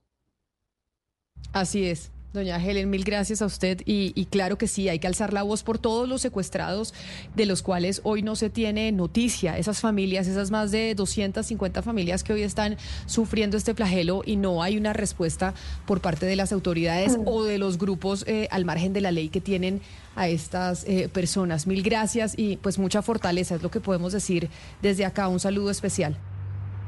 A ustedes. Camila, hay que, hay que recordar cuando se presentó el caso número uno de la JEP, el caso 01, que es secuestro, la manera en que la magistrada, a cargo de la magistrada Julieta eh, Lemetre Ripoll, definió el secuestro. El secuestro es un delito contra el amor. Y, esta, esta entrevista tan dolorosa, que es, qué entrevista tan espantosa, uno con niños chiquitos tener que afrontar eso. No, es posible que otra vez estemos hablando de esto en este país. Eso, eso le iba a decir, no es posible que otra vez estemos hablando de eso en este país, estar viviendo ese drama que vive en las familias una mujer joven, porque el, empresario Juan Carlos Baiter tiene 34 años, su esposa tiene alrededor de la misma edad y tienen dos niños chiquitos que hoy preguntan por su papá y como ella dice, pues yo no tengo respuesta y no sé qué respuesta darles porque ni yo sé, ni, ni nosotros, esta familia, los adultos, sabemos qué es lo que está pasando con, eh, con su papá y como lo decíamos, pues son más de 240 familias registradas en este momento. Que están atravesando esta misma situación. Y no solo el, secuestro del papá de Lucho Díaz es importantísimo y tiene que devolverlo el ELN ya, pero acá hay muchos más secuestrados que se tienen que regresar, porque esto es un atentado contra las familias y contra los ciudadanos que no tienen absolutamente nada que ver en estas eh, diferencias que están teniendo los grupos al margen de la ley con el Estado colombiano. Y de hecho, sobre la seguridad, hace una hora, a propósito de un trino que puso la cuenta oficial de Blue Radio Colombia a través de la, de, eh, de la red social X, en donde se estaba hablando con el alcalde de Argelia en el departamento del Cauca el presidente Gustavo Petro, si me ayudan nuestros compañeros eh, de nuestro canal de YouTube de Blue Radio en vivo, para los que están conectados con nosotros lo puedan ver, pone este trino el presidente Petro a propósito de uno de Blue Radio, en donde dice lo siguiente, el que después del acuerdo con las FARC, el gobierno no fuera capaz de transformar los territorios pacificados en territorios del Estado de Derecho y economías lícitas, fue una gran derrota del Estado y de la paz. Esa pasividad en transformar el territorio le hizo un gran daño histórico al país. Ayer en el Consejo de Ministros mostré esta deficiencia y la necesidad de que nuestro gobierno pueda mostrar una senda o inédita de transformación del territorio en medio de un proceso de paz. Es el reto del gobierno del cambio y es el eje de la política de paz eh, del gobierno actual, Hugo Mario. Es como la respuesta del presidente Petro pues ante las crisis que se está evidenciando en términos de seguridad en el territorio nacional. Él le achaca a que no haya no se haya copado por parte del Estado colombiano y de los gobiernos subsiguientes al de Santos, es decir, el gobierno de Iván Duque, pues que no se hayan copado esos territorios que desalojaron las FARC por cuenta de la firma del acuerdo. Y tiene razón, debió el gobierno haber previsto que tras la firma de un acuerdo de paz con una guerrilla tan antigua y tan grande como las FARC, pues esos territorios iban a ser copados por otros grupos armados ilegales, pero él tampoco, Camila, lo está haciendo. O sea, eh, se está permitiendo, por ejemplo, lo que pasó el fin de semana, que las tropas sean expulsadas de una región como el Cañón del Micay, que es un corredor estratégico para el tráfico de drogas, y, y en consecuencia lo que vemos es que el presidente Petro tampoco está copando esos territorios, antes por el contrario parece que las Fuerzas Armadas estuvieran hoy eh, menos respaldadas y, y con las manos mucho más atadas que en el pasado. Sí, es la situación de seguridad y la situación de orden público que está viviendo Colombia y que la gente tiene la sensación de que estamos eh, regresando a esas épocas que pensábamos ya estaban superadas y por eso pues hay una solicitud urgente al gobierno nacional frente a estas negociaciones de paz. Que Ana Cristina, si no funcionan las negociaciones de paz con el ELN, si el ELN no quiere negociar, si las disidencias de las FARC no quieren negociar, si eso no se da, pues sintiéndolo mucho, el gobierno tiene que tomar pues otras medidas. O sea, porque entendemos que el gobierno nacional y el gobierno del presidente Gustavo Petro pues tiene la intención de hacer esa firma de la paz total que ha sido su proyecto bandera. Pero si la contraparte no quiere, ¿cómo se puede insistir desde el gobierno nacional en eso? Lo que pasa, Camila, es que no es solamente que la contraparte no quiera, sino que las contrapartes quieren es cuando hay un buen negociador. Es que también hay ahí un proceso de diálogo que es de parte y parte y yo creo que eh, algo ha mostrado el presidente Gustavo Petro y es que él premia, premia lealtades antes que, premiar lo que son habilidades o capacidades. Él, ya, ya, ya tenemos visto que esa es una forma, una moda de operar, una forma de operar del presidente Petro y lo está haciendo con Danilo Rueda. Danilo Rueda ya mostró de sobra que no está capacitado para hacer esto que está haciendo. Y no quiere decir que no le hayamos eh, dado el tiempo necesario. Es que en el tiempo, claro, un proceso de paz toma mucho tiempo, muchos años para, para consolidarse, pero los bandazos que ha dado Danilo Rueda y su incapacidad de oír a las personas que tienen experiencia en procesos de paz han mostrado que no es la persona idónea para hacerlo. Si bien es cierto, el ELN, así como el Estado Mayor Central, porque los dos han mostrado que no tienen una real voluntad de paz, Aquí también hay que tener, hay que tener claro que por, la, por el lado del gobierno, Danilo Rueda no es la persona que ha, mostrado la mayor capacidad de diálogo y el, y el mayor conocimiento de cómo se hace una labor interinstitucional para hacer un proceso de paz, porque no es solamente el equipo de diálogo el que trabaja solo. Danilo Rueda tiene que estar de la mano con el Ministerio de Defensa. ¿Por qué? Porque si no están juntos en eso, si no se están todo el tiempo comunicando, si no se están diciendo qué es lo que están haciendo, pues entonces también es muy difícil para el ministro Iván Velázquez estar actuando por un lado y Danilo eh, Rueda por otro lado. Entonces el presidente Petro tiene que poner ahí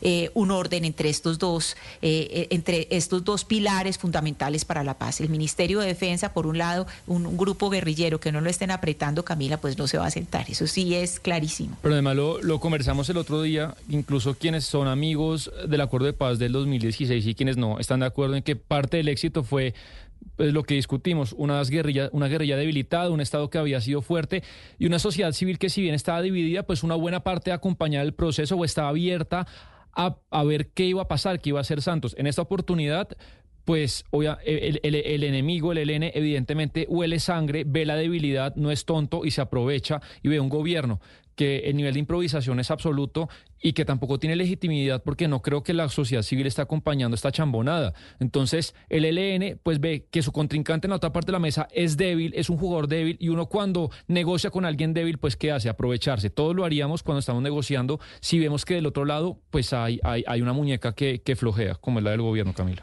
Y como lo decíamos, Sebastián, en esta negociación que sabe el ELN que lo necesita más el gobierno, que los necesita más el gobierno a ellos, el gobierno actual, que realmente ellos al gobierno del presidente Gustavo Petro. Una situación muy difícil y ahí en esa situación difícil pues están quienes, eh, los ciudadanos, los colombianos que están siendo víctimas de lo que está sucediendo en los territorios. Vamos a hacer una pausa y ya regresamos aquí a Mañanas Blue. Estás escuchando Blue Radio.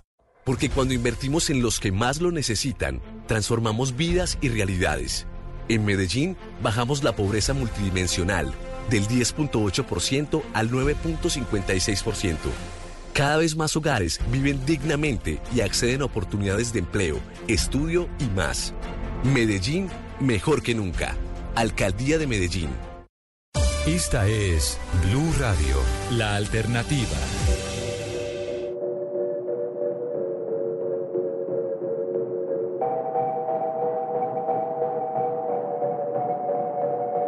Que te dijo que un vacío se llena con otra persona te miente.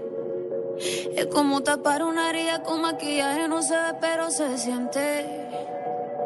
Te fuiste diciendo que me superaste y te conseguiste nueva novia. Lo que ella no sabe es que tú todavía me estás viendo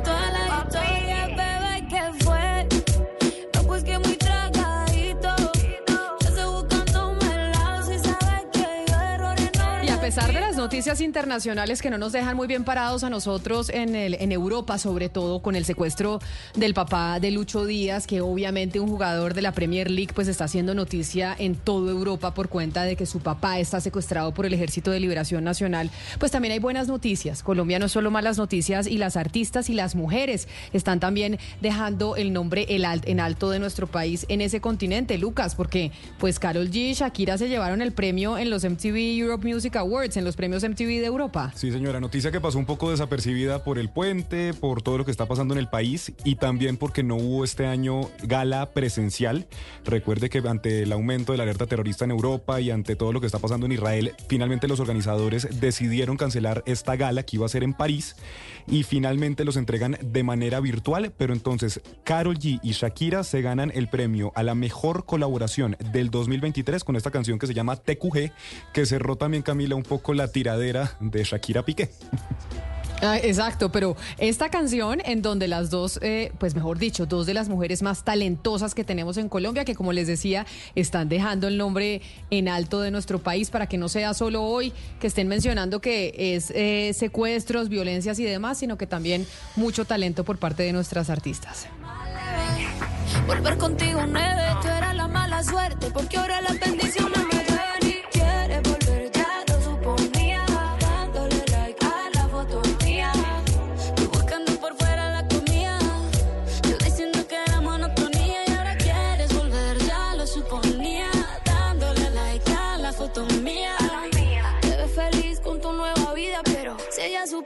me busca todavía. Bebé, ¿qué fue? Pues que muy tragadito. Y con esta música de Shakira y de Carol G y su premio en los MTV Europe Music Awards, tenemos que hablar de algo que hablamos la semana pasada y es del cambio de marca de Neki, porque esa es otra de las noticias positivas y es que este tipo de fintechs están bancarizando a los colombianos. Y es, Sebastián, esa reticencia que teníamos muchos colombianos por cuenta de que pues bancarizarse a veces es muy costoso para las personas, este tipo de herramientas como Neki están funcionando para que la gente tenga pues un tipo de bancarización y de relación relación con, eh, con una fintech así sea. No, una, una maravilla. Este sector, pues fintech, que tiene mucho futuro, pues ha logrado lo que los grandes bancos no han podido por, por lo costoso de su operación, porque ah, su negocio no es ese y es llegar a colombianos de muy bajos recursos y que pues muchas transferencias y pagos se hagan de manera digital. No sé usted, Camila, pero por ejemplo yo compro chicles en la calle eh, con Neki a veces. No, yo me 300 monté a un pesos y, y con Neki. Eso en la vida se había podido hacer. Me monté a un taxi y el taxi tenía en la parte de atrás el código QR de Neki para ver si uno a veces no tiene efectivo, pues pagarle con Neki. O sea, ya en los taxis usted cuando se monta, o por lo menos aquí en Bogotá el otro día me monté en un taxi, el taxista tenía el código QR en la parte de atrás, arriba del, eh, del cartón este de las tarifas, en donde le dicen cuánto tiene que pagar usted por cada unidad andada. Se, se Pero- acabó eso de no tengo vueltas. Una maravilla. No tengo de vueltas. no tengo de no tengo efectivo, espéreme, le bajo la plata y pido prestado al portero. 3.5 millones de usuarios tienen Neki como cuenta principal en estos momentos en el sistema financiero 3.5 y precisamente como la semana pasada hablábamos del cambio de marca, muchos oyentes nos escribieron sobre si tenían que bajar la aplicación otra vez, si acá había temas de inseguridad y demás y eso me llevó a que pues tenemos que hablar con la gente de Neki, María del Pilar Correa es la líder de estrategia de Neki y está con nosotros en la línea, señora Correa, bienvenida, mil gracias por acompañarnos. Hola, buenos días, ¿cómo están? ¿Cómo les ha ido? Pues muy bien, con muchas preguntas de los oyentes desde la semana pasada que estábamos hablando del cambio de marca. Y es, el hecho de que haya cambiado la marca, es la pregunta que nos hicieron en el 301-764-4108, ¿significa que la gente tiene que volver a bajar la aplicación? No, Camila, esa es una muy buena pregunta eh, y es que los usuarios lo que tienen que hacer es actualizar la aplicación en las tiendas oficiales según el sistema operativo que hoy usen, sea App Store, Play Store o App Gallery. Muy importante que no lo hagan a través de links o de enlaces exter- externos, que vayan a las tiendas y actualicen.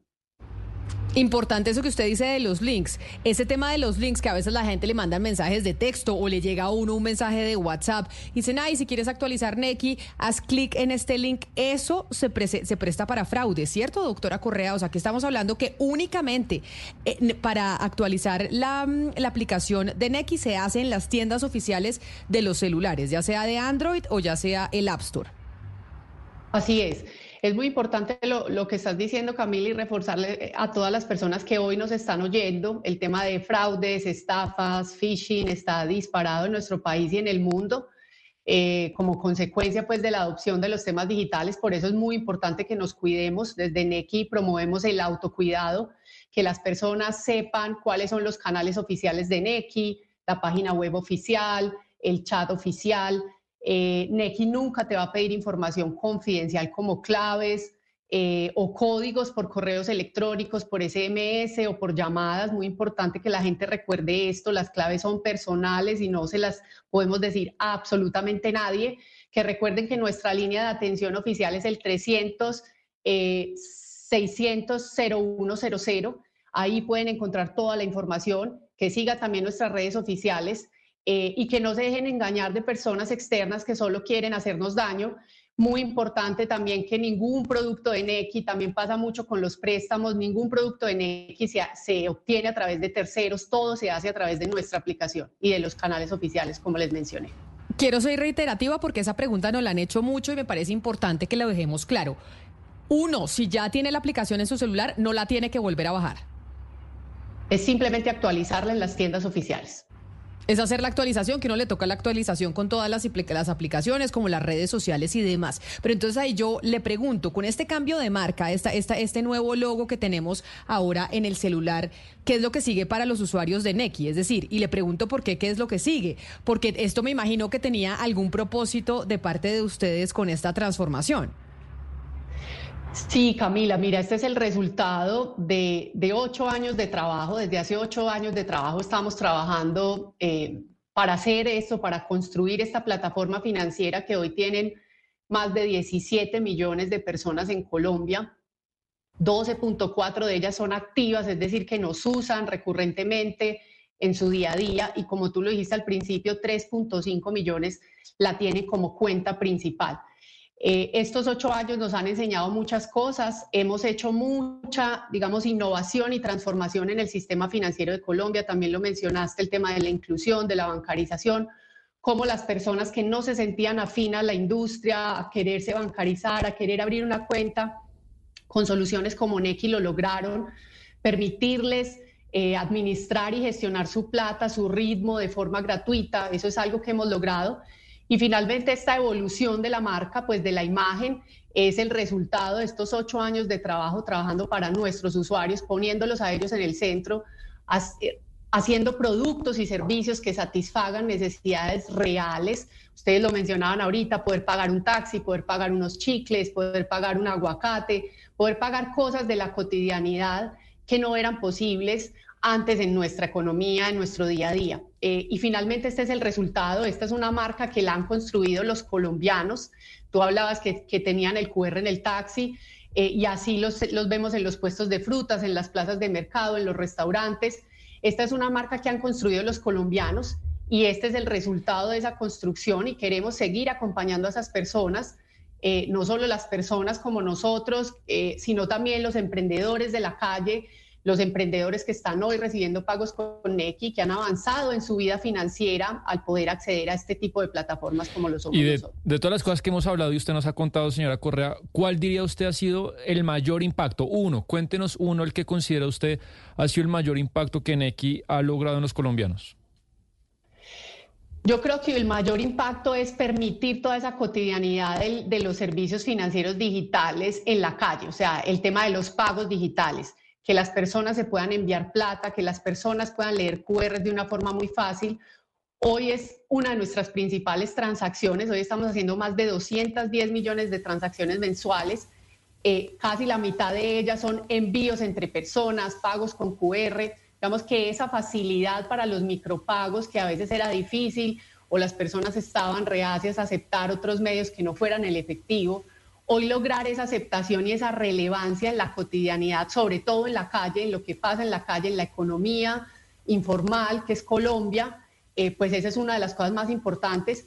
Y eso a su vez ha traído un tema de inclusión financiera que para, nosotros, para nosotros es supremamente valioso y es que todas esas personas que no se sentían afines al sector hoy lo puedan hacer, que hoy puedan acceder a préstamos formales. Sí. Señora Correa, pero entonces para cerrar algo muy importante es, ¿qué es sospechoso? Es decir, ¿qué es sospechoso y no lo hagan? Eh, si alguien lo va a bajar en el, en el celular o recibe, que, o, recibe un, un enlace, denos unas clavecitas de qué es sospechoso y no se debe hacer. Listo, ¿qué es sospechoso que tú recibas en tu correo eh, correos electrónicos con una imagen de Nequi que no corresponde? Siempre revisen los remitentes de los correos. Los remitentes de nuestro correo siempre son arrobanequi.com.co. Muy importante. También que se cuiden de los links que llegan a través de mensajes de texto o a través de correo no accedan a estos links que no son los oficiales. Ahí lo que normalmente se hace es que nos cogen nuestras claves o nuestras, digamos, credenciales para después hacernos fraude. Siempre atiendan eh, los canales oficiales y vayan a los sitios oficiales de NECI. Tampoco atiendan llamadas de personas extrañas que les pidan códigos de seguridad, claves, porque tu NECI se va a bloquear, porque necesitamos esto ahora que cambiamos de marca. Todas esas cosas son falsas. Eh, como les decía al principio, estamos promoviendo mucho el autocuidado. Eso hace parte de nuestro eje de educación financiera y es que con todo este boom de los servicios financieros digitales, lo que queremos es que las personas tengan claro cómo les llega la información de NECI. Por ejemplo, los códigos, los mensajes de texto de NECI vienen del código 85954. Ningún otro código o número de celular debería mandar mensajes de texto relacionados con NECI. Lo mismo como les dije, los remitentes de los correos y los links oficiales para acceder a cualquier página que te pida datos personales y claves.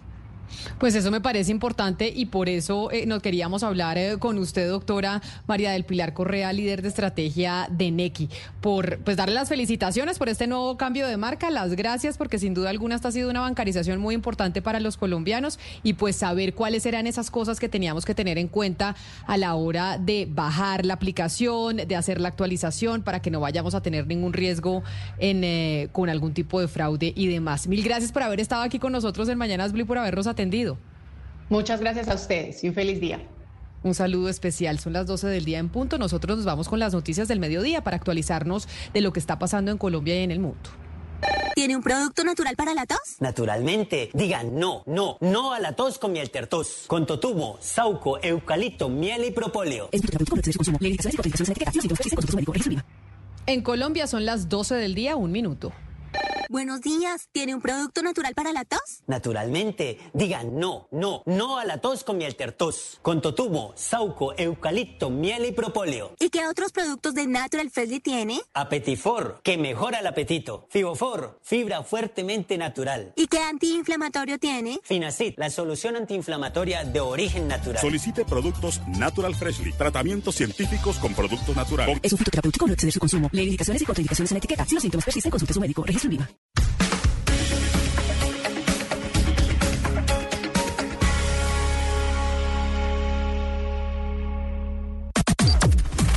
Las noticias del mediodía en Mañanas Blue. Al mediodía, como siempre, nos actualizamos de lo que está pasando en Colombia y en el mundo de la mano del servicio informativo que ya empieza a entrar a la cabina de Blue Radio y sin duda alguna la paz total es la noticia de la que queremos saber los colombianos a esta hora y es que el alto comisionado para la paz Danilo Rueda aseguró que habrá reuniones con las disidencias de Iván Mordisco y decisiones en los próximos días en el proceso con el ELN. El comisionado ha recibido críticas de diferentes partidos políticos por la crisis de la llamada paz total. Mateo Piñero en el Congreso de la República. Sí, señora Camila, buenas tardes. Y es que el comisionado para la paz, Danilo Rueda, enfrentó aquí un debate de control político justamente por eso, por algunas dudas que tienen los congresistas frente a la política de paz total. Allí desde el Congreso de la República, pues el comisionado para la paz aseguró que el proceso con el ELN y con las disidencias está pasando por una crisis y que en los próximos días el país conocerá algunas decisiones que tomará el gobierno, especialmente en este proceso con la guerrilla del ELN. Esto fue lo que dijo para la delegación del gobierno un momento crítico para que el Ejército de Liberación Nacional adopte decisiones de fondo frente a ese flagelo y públicamente pueda asumir compromisos. No puedo adelantar más, pero simplemente les puedo decir que hay decisiones de fondo que se están tomando y se van a tomar en los próximos días. Camila, en los próximos días también habrá una reunión entre la delegación del Gobierno Nacional en la mesa con las disidencias de Iván Mordisco, justamente para abordar este tema que se presentó en las últimas horas y fue la suspensión unilateral de los diálogos por parte de ese grupo ilegal. Mateo, pero quiere decir entonces, según lo que pasó en el Congreso de la República con Danilo Rueda, el comisionado de paz, que se levante la mesa de negociación y es que esté en riesgo la mesa de negociación con el ELN porque lo, por lo que ha sucedido con el secuestro del papá de Luis Díaz? Lo que dice Camila, el comisionado para la paz, es que es un momento de crisis, pero que desde ya están trabajando justamente pues para que no pase a esa etapa, digamos, en la que se pueda presentar un rompimiento del cese al fuego o incluso la suspensión de las negociaciones, sino que van eh, a tener algunas reuniones y el gobierno va a llevarle unas exigencias a la guerrilla del ELN a la mesa para que estos casos no se presenten. Y pues de esta manera, dice él también, eh, darle credibilidad al proceso, pues que en este momento se ha visto bastante afectada esa credibilidad tras los recientes hechos de violencia, casos de secuestro y confinamiento.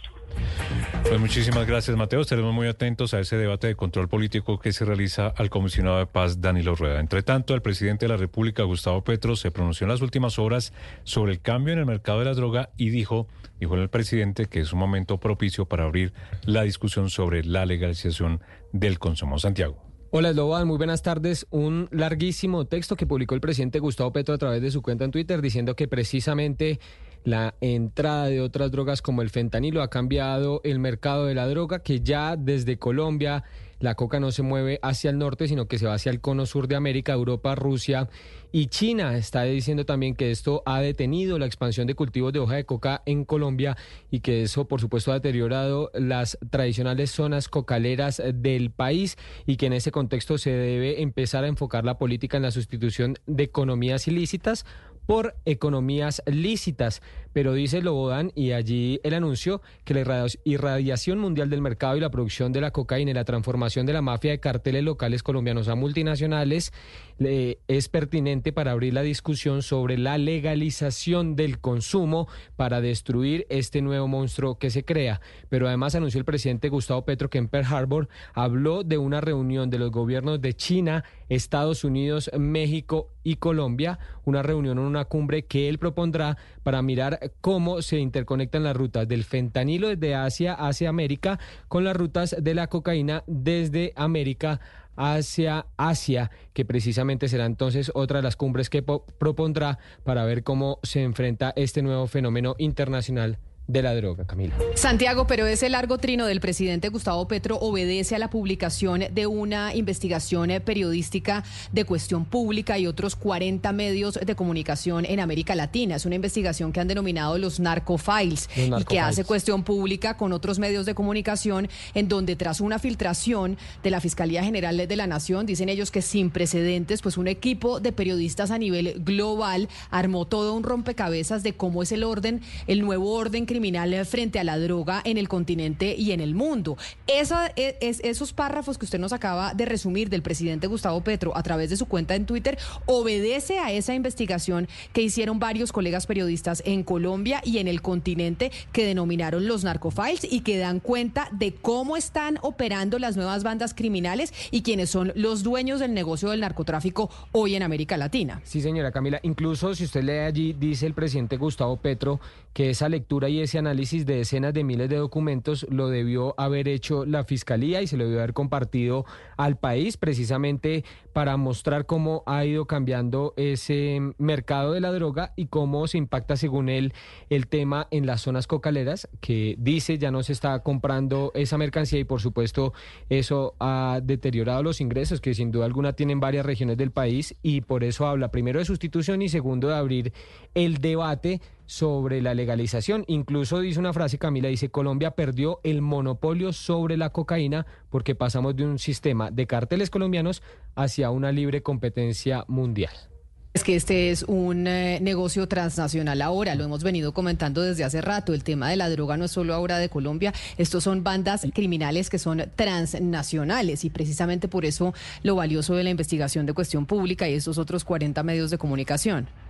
Sí, y incluso por eso el presidente Gustavo Petro, esa es la razón por la que ha dicho que se ha deteriorado pues mucho más la situación de inseguridad en la frontera con Ecuador, porque la teoría del presidente Gustavo Petro o lo que dice es que ya la droga no está saliendo hacia el norte como normalmente ocurría por el Océano Pacífico o por el Océano Atlántico, sino que estaba buscando eh, cómo salir hacia Sudamérica y por allí pasar a África y a Europa. Gracias, eh, Santiago, por la información. Seguimos con las noticias y precisamente hablando del gobierno nacional. En estos momentos, el presidente del Congreso de la República, el señor Iván Name del Partido Verde, está respondiendo ante las críticas que le está haciendo la coalición de gobierno de una posible operación tortuga frente a las reformas sociales del presidente Gustavo Petro. Lo que dice el presidente del Senado, del Senado, el señor Name, es que el problema es que el gobierno debe revisar nuevamente su gabinete. Los partidos políticos pidiendo cambios de ministros, Andrés Carmona. Con el paso de las elecciones, ahora los ojos están puestos en el Congreso, en la discusión de unas reformas sociales que están dilatadas. Por ejemplo, se espera que esta tarde se retome el debate de la reforma a la salud, que fue suspendida la semana pasada por parte de la bancada de gobierno argumentando que se debía esperar los resultados de los escrutinios de las elecciones regionales. Pero también está en veremos las reformas laboral, pensional y de educación que tan solo se conocen su ponencia o se ha avanzado en su primer debate. Sin embargo, para el presidente del Senado, Iván Name, no es que el legislativo no tenga interés en tramitar las reformas, sino que detrás hay una ineficiencia de los ministros, los cuales en su criterio deben ser reemplazados. Esto dijo en entrevista con Noticias Caracol. Donde muchas veces los ministros parece que se pierden en los pasillos del Congreso y no hubiese una dirección o una armonía entre ellos para que esto avance. Y el Congreso sí tiene que dejar la constancia de que no es por él que hay un detenimiento o, una marcha lenta. Name también insistió que ante los rumores de una posible adicción que pudiera tener el primer mandatario y que fue puesto nuevamente en duda ante la opinión pública por cuenta de la columna de este fin de semana de la periodista María Jimena Duzán, sostiene que no es partidario de obligar al presidente a someterse a un examen médico, específicamente porque abre la puerta a un tribunal de inquisición que se entrometería en el fuero constitucional del Ejecutivo. Pero sí le recomienda al presidente Petro que haga mayor presencia y eficiencia en su agenda para que despeje toda duda en su contra. Gracias Andrés. Y otra noticia política la tiene el Tribunal Superior de Santa Marta que va a definir si fue legal o no la inscripción a la alcaldía de Santa Marta de Jorge Agudelo, recordemos el candidato por el movimiento Fuerza Ciudadana del exgobernador Carlos Caicedo. William Agudelo. Hace pocos minutos, Blue Radio logró conocer que Carlos Alberto Villalba, juez cuarto laboral del circuito de Santa Marta, admitió la impugnación a la tutela que le permitió a Jorge Agudelo ser candidato, lo que quiere decir que será el Tribunal Superior de Santa Marta quien definirá si es legal o no la inscripción del candidato de Fuerza Ciudadana. De acuerdo al reparto realizado por la Administración de Justicia, será la magistrada Isis Ballestero Cantillo quien resolverá dicha impugnación. Recordemos que la magistrada Ballestero se ha pronunciado en este caso, dando como improcedente dos tutelas que buscaban que Jorge Agudelo fuera candidato. Entre tanto, los samarios siguen a la espera por saber quién será su próximo alcalde. Y ahora vámonos al Ministerio del Medio Ambiente porque presentó las cifras de deforestación en la Amazonía colombiana y hubo una disminución del 70%. Eso es una noticia positiva, pero persiste por la situación. Así es, sigue la preocupación por la situación en los departamentos de Caquetá y Guaviare, donde sí han aumentado las cifras, hablando de lo que dice el Ministerio de Ambiente sobre las cifras de deforestación en la Amazonía colombiana. Oscar Torres. Y es que la cifra no representa el número consolidado de deforestación en el año, pero permite dar a conocer cómo va el país en este aspecto frente a las alertas tempranas que se comparan de un año a otro. En este sentido, la deforestación en el arco amazónico tuvo una disminución del 70%, son 41.436 hectáreas menos deforestadas durante los tres primeros trimestres de este año en comparación con el mismo periodo de 2022, lo que significa que se pasó de 59.345 hectáreas deforestadas a 17.909. La ministra de Ambiente, Susana Muhammad. Esta es una cifra alentadora, pero esta rueda de prensa no quiere ser triunfalista, ni está comunicando que aquí ya vamos ganando la batalla contra la deforestación en la Amazonía. Para nada. Vamos a ver por qué. Esta es la realidad por trimestres. Entonces, fíjense que de alguna forma la cifra de este año, por lo menos en la tendencia, está cabalgando sobre el éxito del primer trimestre del año. El departamento de Caquetá lidera estas cifras de disminución del 79%, seguido por el departamento del Meta con un 87%, Putumayo con un 54% y Guaviare con un 39%. Y cambiamos de tema porque el Consejo de Estado le mantuvo la curula al representante a la Cámara, Miguel Polo Polo, luego de que fuera demandada. ¿Qué dice el Consejo de Estado, Kenneth Torres?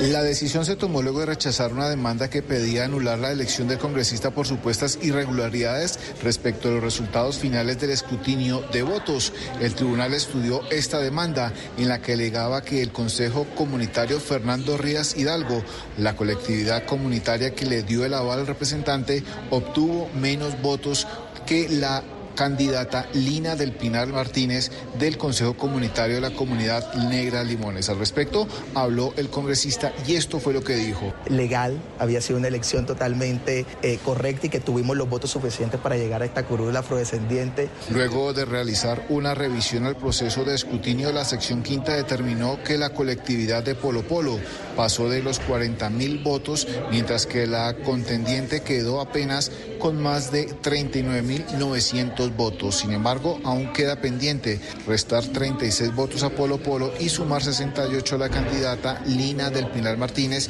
y a pesar de las sumas y restas, el Consejo Comunitario Fernando Ríos Hidalgo obtuvo una corta diferencia sobre el Consejo Comunitario de la Comunidad Negra Limones. La noticia internacional. La noticia internacional llega a esta hora desde Santiago de Chile, donde el pasado domingo terminaron los Juegos Panamericanos y hoy se conoce que luego de la competencia varios atletas cubanos decidieron no regresar a su país y van a pedir asilo político en Chile. Son en total siete deportistas los que se apartaron de la delegación, seis mujeres que hacían parte del equipo de hockey sobre césped y un competidor de vallas que obtuvo una medalla de bronce. Según su abogado, los deportistas tienen visa en Chile hasta el próximo domingo 12 de noviembre, pero no cuentan con sus pasaportes porque les fueron retenidos por los dirigentes deportivos cubanos una vez que ingresaron a Chile a mediados de octubre. La noticia deportiva. La noticia deportiva llega desde Europa. Hoy empezará la fecha 4 de la Champions. A las 12.45 abrirán la jornada dos partidazos. Borussia Dortmund contra el Newcastle y Shakhtar versus Barcelona. Precisamente el equipo de Xavi saldrá con Ter Stegen en el arco. En la defensa Cancelo, Araujo, Christensen y Alonso. En el mediocampo Gaby, Romeo y Gundogan y adelante Rafinha, Lewandowski y Ferran Torres. Los partidos más destacados del día se jugarán a las 3. Milan contra el PSG. Si el Milan pierde quedaría al borde de la eliminación.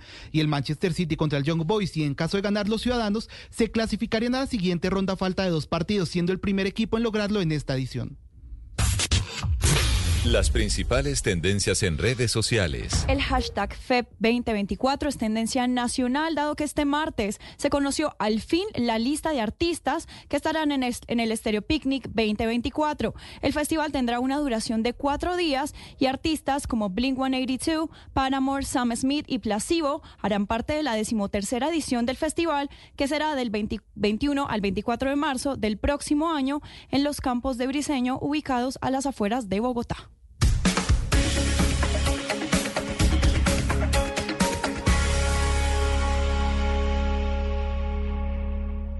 Llega el mediodía. Y en Mañanas Blue continúa el análisis y el debate. Dirige Camila Zuluaga. Son las 12 del día, 17 minutos, y les damos la bienvenida a quienes estaban en sus noticias locales en Medellín, en Cali, en Bucaramanga, en Barranquilla, por estar con nosotros aquí eh, conectados a esta hora. Eh, Vamos a seguir hablando del eh, sistema de salud y de las reformas a la salud, de la reforma a la salud que está presentando el gobierno del presidente Gustavo Petro, porque en el Congreso de la República, Kenneth, para hoy estaba citada la votación en la Cámara de Representantes. A la una en punto está citada la votación. Esa votación sí se va a dar. ¿En qué va el trámite de la reforma? Hola Camila, sí, efectivamente para la una de la tarde está prevista que se reúna la, lo que es la plenaria de la Cámara de Representantes para definir lo que va a ser la continuidad de este proyecto de reforma a la salud. Recordemos que hoy se, exactamente se está cumpliendo un mes desde la última vez que se hizo votación referente pues a este proyecto que tenía que ver con la reforma a la salud. Posteriormente, pues recordamos que no se votó porque eh, se votó lo que tuvo que ver con el presupuesto para el próximo año. La semana siguiente hubo elecciones, no se asistió y hace una semana el representante ponente, que es el representante del pacto histórico, Alfredo Mondragón, pues pidió que se aplazara esto debido a que varios de los representantes y varios de los congresistas no se encontraban allí en la plenaria porque estaban muy pendientes de lo que eran los escrutinios. Hoy lo que hemos podido indagar y lo hemos podido conocer por varios de los congresistas es que sí, efectivamente pues van a votar, no saben, algunos dicen que va a ser muy lento porque vienen lo que es los, eh, los artículos que tienen que ver con esos cambios que son bastante significativos y en los que pues bastantes eh, congresistas tienen ponencias, en los que han pedido también eh, que se cambien algunos pequeñas cosas que pueden ser muy significativos y que pueden afectar directamente el sistema de la salud. Entonces, esperemos que a la una de la tarde eh, pues arranque este debate allí en el salón elíptico de la Cámara de Representantes. Un mes después se retoma entonces la votación, gracias Kenneth, en la Cámara de Representantes de la Reforma a la Salud. Esta, la más importante para muchos colombianos. Y como ha habido tantos debates y declaraciones de parte del Gobierno Nacional, de los eh, presidentes de las EPS, estamos nosotros desde hace semanas en estos micrófonos tratando de dilucidar realmente cuál es la situación del sistema de salud en Colombia. ¿Quién tiene la razón? Lo que dice el Gobierno Nacional, lo que dicen las EPS. La semana pasada nos anunciaba el director de la ADRE que tenían una reunión en la tarde entre gobierno y EPS, pero sin embargo, pues se necesitan voces que nos digan, bueno, aquí cuál es la situación real del sistema y por eso pues me parece importante saludar al invitado del día de hoy en Mañanas Blue, que es el exministro de Salud Fernando Ruiz. El exministro Fernando Ruiz estuvo a la cabeza de la cartera de salud durante el gobierno del presidente Iván Duque, pero no solo ha estado en la cartera de salud en ese gobierno, también durante el gobierno de Juan Manuel Santos fue el viceministro de Salud y creo que es una de las voces más autorizadas para hablar del sistema en Colombia. Exministro Ruiz, mil gracias por estar en estos micrófonos de Mañanas Blue. Bienvenido eh, y gracias por atendernos. Buenas tardes, Camila. Un saludo para ti y para todas las personas que están contigo trabajando este día en Mañanas Blue. Y Me parece... Me parece importante, doctor Ruiz, que usted pues nos pueda servir en cierta medida como una voz en donde pues una voz que conoce del sistema de salud y que nos puede dar luces frente a quienes están diciendo la verdad y quienes no. Acá estamos hablando desde hace semanas de una situación de financiera del sistema de salud en donde el gobierno dice que están al día con la CPS, la CPS dice que están al día con la UPC, pero que esa UPC no es suficiente y que el sistema de salud que nosotros tenemos en Colombia no lo podemos financiar y que eso no es solo de este gobierno, sino de gobiernos anteriores. Y entonces ahí esa sería mi primera pregunta para usted. El sistema de salud que hoy existe en nuestro país, los servicios que nos prestan a nosotros los colombianos, ¿Es lo que pagamos o no es lo que pagamos? ¿O simplemente estamos teniendo un servicio de salud que es mucho más caro de lo que nosotros hoy tenemos presupuestado? Pues mira, es, muy importante esa pregunta porque yo creo que se ha hablado mucho eh, durante estas semanas pero no se han hecho una serie de distinciones que son muy importantes para que todos los tengamos en cuenta. Nuestro sistema de salud está, está dividido básicamente en, en dos, en dos, en eh, lo que le llega a la gente en dos tipos de financiamiento. Una primera, que es el esquema de aseguramiento que viene dado por lo que llamamos el plan de beneficios, de todo aquello que está incluido en el, en el plan básico, en el plan de beneficios y aquello que no está incluido en el plan de beneficios. Cuando el gobierno, los gobiernos, porque eso sido todos los gobiernos, calculan eh, cada año lo que van a pagar por cada colombiano por eh, la atención de aseguramiento, lo hacen a partir de los contenidos del plan de beneficios. Eh, y de eso, con base en eso calculan, este año vamos a pagar un millón, millón doscientos, lo que sea, por cada colombiano para que tenga su atención en salud y eso es lo que se le paga a la EPS y al asegurador. Pero resulta, eh, Camila, que no todo está incluido. ¿Qué no está incluido? Algunos elementos que no están en el plan de beneficios, incluidos eh, algunos medicamentos, como medicamentos que se usan para enfermedades muchas de las enfermedades huérfanas, algunos servicios, llamamos servicios sociales y servicios complementarios como son los, los pañales, como son algunos suplementos dietarios que los médicos formulan, y también está incluido el, incluidos eh, algunos de los elementos eh, esenciales para la atención en salud, que son estos medicamentos que van llegando nuevos, que van pasando la aprobación del INVIMA y que esos medicamentos er, entran inmediatamente el médico a formularlo a pesar de que no esté incluido en el plan de beneficios. esa distinción es importantísima porque el asegurador está obligado fundamentalmente con la atención del plan de beneficios. Lo que no está en plan de beneficios no debe, en cierto, en cierto sentido, no debería estar incluido como obligación del asegurador. Es una obligación fundamentalmente de los gobiernos financiarla y es lo que se ha llamado en el pasado no post, ha tenido una cantidad de diferentes acepciones. Cuando a un asegurador le pagan la, la UPC, eh, incluye solo el componente del plan de beneficios. Lo que está por fuera se introdujo eh, primero como el no post y en los últimos años, a partir del año 2020, se llamó presupuestos máximos, que son esos dineros que se dan para esas prestaciones. Y ahí es donde está parte muy importante del problema. Claro, y en esos presupuestos máximos, que es en lo que está la parte importante del problema, que es también una de las discusiones que tienen la CPS y el gobierno nacional, esos presupuestos máximos, ¿el gobierno nacional debería reconocer que son mucho más altos o no debería reconocerlo y, de, y desembolsar ese dinero? ¿O las EPS deberían manejar mejor sus finanzas y poder con la plata que tienen sostener el sistema? Porque lo que dicen desde el gobierno nacional, incluso nosotros tuvimos al director de la ADRES la semana pasada, el viernes, en, esto, em, en estos micrófonos y decía lo que quieren la CPS, incluso después de la normativa de punto final que la puso usted, doctor Ruiz, es que el gobierno siga desembolsando y desembolsando y desembolsando plata y pareciera que eso fuera un barril sin fondo. Pues va a ser un barril sin fondo, lo ha sido y lo va a seguir siendo Camila hasta tanto estos estos elementos no se incluyan en el plan de beneficios. Y ese fue el esfuerzo que hicimos en el gobierno anterior, donde pasamos a incluir cerca del 97% de los procedimientos y el 95% de los medicamentos en el plan de beneficios.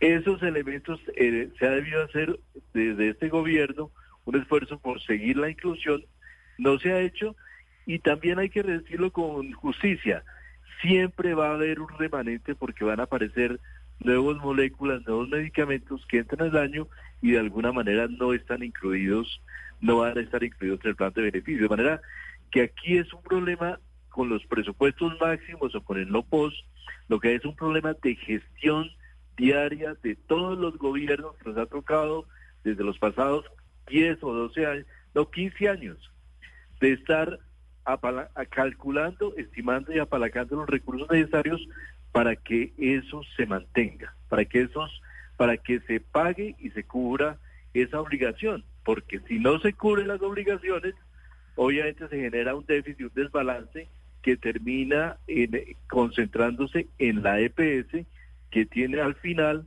delegada responsabilidad de pagar tanto lo del plan de beneficios como los presupuestos máximos. Ese es el problema. aquí, uno no puede decir que yo porque le pagué la OPC ya me libré, porque son dos cuentas realmente separadas y aparte.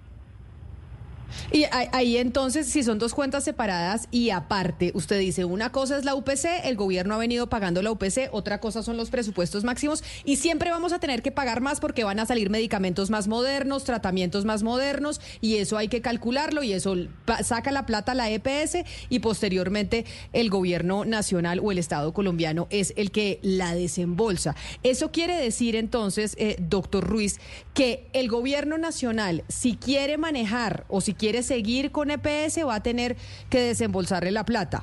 O esto va a salir más barato o saldría más barato si no hay que hacerle el pago a la, a la EPS, sino que el pago lo hace directamente el Estado colombiano como es lo que busca la reforma. Que ya la plata no haya que pagársela a las EPS, sino que sea la propia ADRES la que pague esos medicamentos y le pague a, las, a los centros de salud y demás que tengan las nuevas tecnologías. Camila, esa pregunta que tú haces es muy importante. ¿Por qué razón? Porque es que hasta que no haya una reforma sancionada, aprobada por el Congreso en cuatro debates y sancionada por el presidente de la República, el sistema está, va a seguir funcionando tal cual. Es más, incluso años después, tiene que haber una transición hacia lo que sería un nuevo sistema de salud. De manera que es obligación del gobierno nacional, hasta que tanto no esté funcionando, no, esté sancionada la ley, mantener las condiciones de integridad del sistema actual. No hay opción. Entonces ahí es donde vienen los problemas. En este momento se deben los ajustes de, la, de, presupuestos máximos del año 2022 y los del 2023. Ese es un hueco muy grande. Sí, el, el, el Congreso, el, el, el presupuesto se ajustó en 1.8 billones y no está claro dónde está la plata para pagar esto de 2022 y de 2023. Para darte un ejemplo, nosotros cuando nos fuimos en agosto del año pasado, dejamos calculados los ajustes, porque es que el presupuesto máximo se paga en dos partes. Una parte histórica, que es lo que se paga con la, con la ejecución de tres años anteriores, y una parte que debe hacerse entre el Ministerio de Salud y las EPS, una una, una revisión y pagar el excedente de lo que pagaron las EPS. Esas, para esa revisión nosotros dejamos 700 mil millones, entonces se gastaron, se, se consumió prácticamente 8 o 10 meses para entregar esos recursos.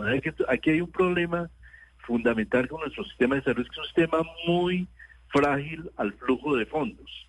Los recursos del, del sistema de salud son muy limitados y cualquier de, cualquier reducción en la en el flujo de fondos inmediatamente impacta a la EPS, impacta y si la EPS se impacta, impacta a la IPS, impacta la provisión de medicamentos, impacta el servicio, impacta absolutamente todo. Claro, usted dice que nuestro sistema es muy frágil a la fluctuación de los precios y a las nuevas tecnologías y demás, y por eso parece un efecto dominó. Pero la exministra Carolina Corcho en estos micrófonos, doctor Ruiz, nos dijo que el aumento, por ejemplo, y me imagino que así habrá sido con presupuestos máximos también, el aumento de la UPC en el gobierno del presidente Gustavo Petro fue de más de dos puntos de lo que había dejado el gobierno del presidente Iván Duque, que era el gobierno al que usted perteneció. Oigamos lo que dijo específicamente, que es cortico, la doctora Corcho sobre ese punto. El aumento de la UPC que se hizo ha sido el más alto de la historia. Cuando yo me posesiono como ministra de Salud, el gobierno de Duque tenía proyectado un aumento del 14%. Aquí no se aumentó el 14%, se aumentó al 16.2% la UPC por encima del crecimiento de la inflación. Ahí eso refiriéndose a la UPC, que imaginamos esa misma lógica también se trasladó al tema de los presupuestos máximos. Entonces, sí es cierto que el sistema de salud, pues parece que nunca vamos a, o sea, siempre vamos a tener que sacar más plata del bolsillo de los colombianos para poderlo pagar. Mira, aclaremos los temas. Primero, es cierto que el incremento que hizo en, la gestión de la doctora, la ministra Corcho, ha sido uno de los más altos, o probablemente el más alto, eh, en los últimos tiempos. Pero también es cierto que la inflación que se presentó en los últimos años también ha sido la más alta en los últimos tiempos. Y ese es el primer punto, lo cual nos lleva a preguntarnos que cómo se calculó el ajuste de la UPC para el año 2023. Creo que hay una necesidad de que los académicos revisen ese ese, ese estudio que se llama estudio de suficiencia y realmente mire porque hay una serie de cuestionamientos y de inquietudes sobre la fórmula de cálculo. Pero bueno, ese es un punto.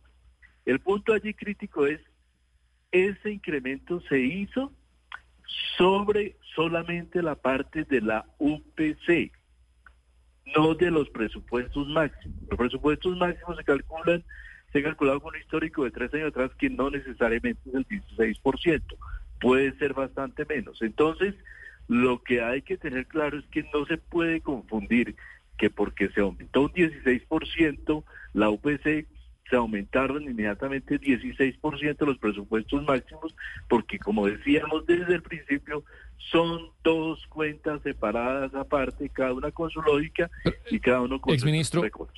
Una, una preguntita para detenernos en este tema de la UPC. Esa metodología, ese cálculo de que pues, supongo unos expertos, unos técnicos en el Ministerio de Salud se sientan, bueno, ¿cuánto vamos a incrementar el UPC? Ese día que el viernes pasado que entrevistábamos a Félix Martínez de la ADRES, eh, a mí me contaron alguien que participó en ese comité que los datos del 2023, ese aumento del 2023, se hizo con datos del 2021. Eso siempre es así, es decir, porque si eso es cierto, muestra pues un desfase de implementar el precio un año con los datos de otro año. Eh, eh, ¿Eso se hizo así en el 2023 y siempre se hace en los años anteriores? Sí, eso que tú dices absolutamente cierto. Pero es un error del Estado, ¿no? Es muy importante. La verdad es que siempre se hace con dos años antes. ¿Por qué? porque los datos no alcanzan a cerrarse del año inmediatamente anterior.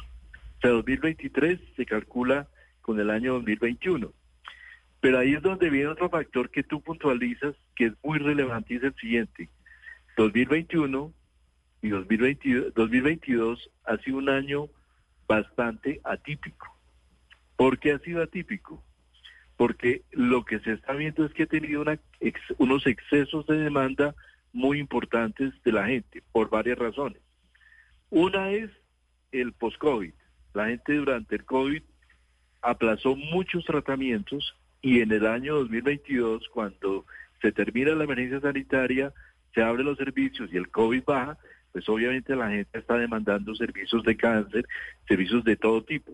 Segundo, estamos viendo también que con las expectativas y los de la reforma genera miedos en las personas y, y, cirugías o procedimientos que normalmente la gente no anticiparía, los puede estar anticipando porque se ha visto un incremento que ha puntualizado algunos, algunos gremios de más del 20% de incremento de la demanda.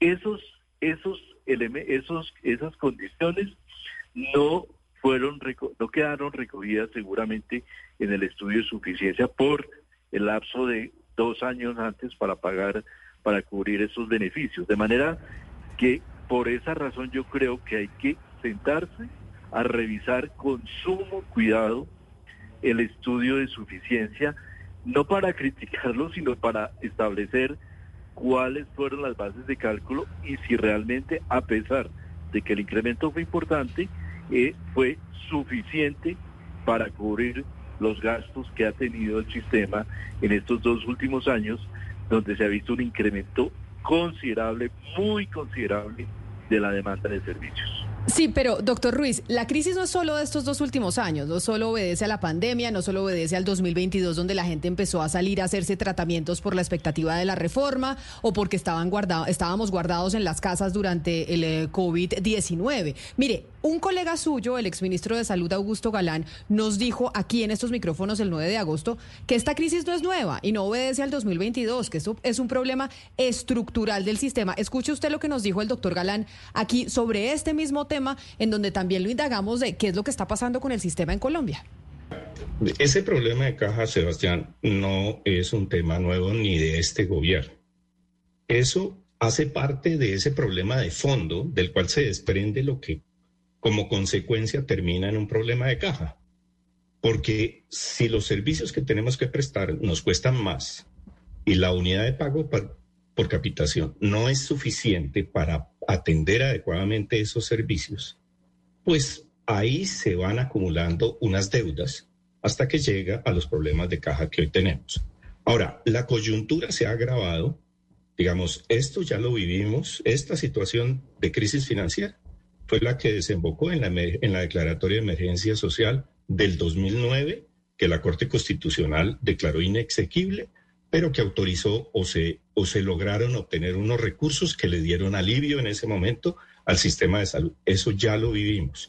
Lo volvimos a vivir cuando se igualaron los, los planes de beneficio en el 2014-2015 como producto de la ley estatutaria y darle cumplimiento a la sentencia T760 allí hubo un incremento eh, eh, eh, de recursos que, que, eso también hay que reconocerlo. El Estado colombiano ha hecho un esfuerzo muy grande a lo largo de estos 25 años para llevar el nivel de gasto al nivel que hoy lo tenemos, pero eso todavía sigue siendo insuficiente.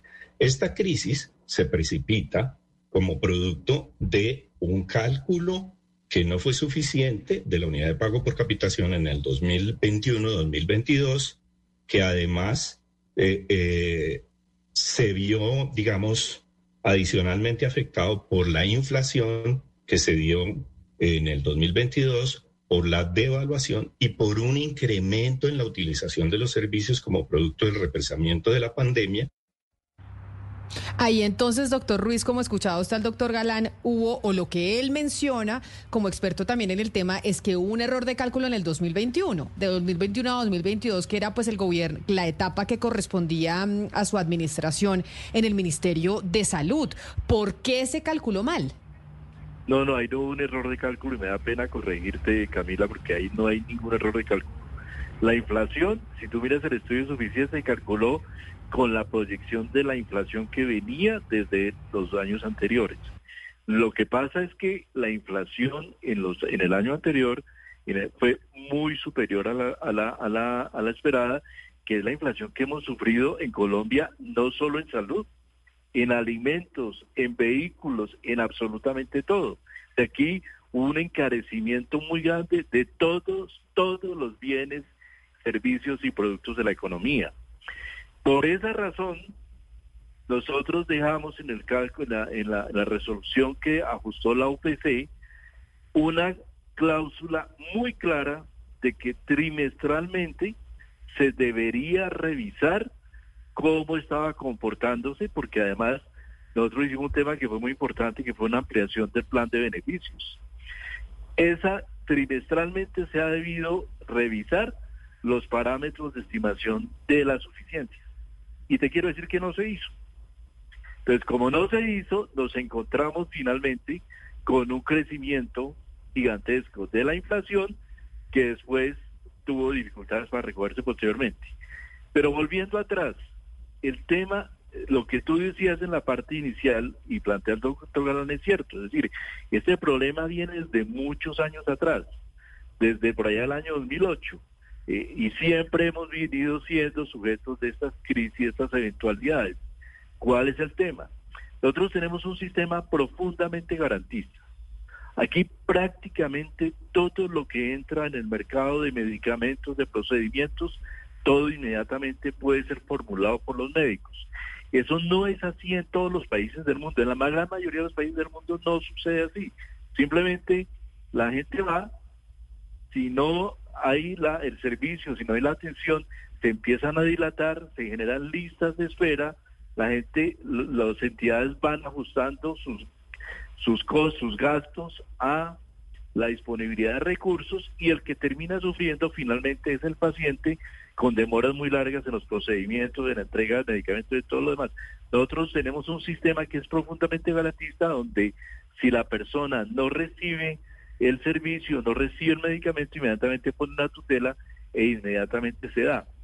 Eso es lo que empuja esta dinámica tan grande de un sistema profundamente presionado por el tema financiero y ahí es donde está el oficio del ministro de Salud, del ministro de Hacienda, de estar permanentemente vigilando y tú le puedes preguntar a todos los que hemos sido ministros de salud, una parte muy importante de nuestro tiempo y de nuestras angustias ha sido durante los pasados 15 años ver cómo logramos estar inyectándole permanentemente servicios de recursos financieros al sistema para que el sistema no se funda, no se colapse en un problema de atención. Y ahí es donde yo creo que está parte muy importante del oficio. Entonces, al final, se van acumulando, como se han venido acumulando, unas deudas muy importantes que, que, que, que se generan en las, en las IPS, en los hospitales, pero donde también hay que tener una claridad de que esas cuentas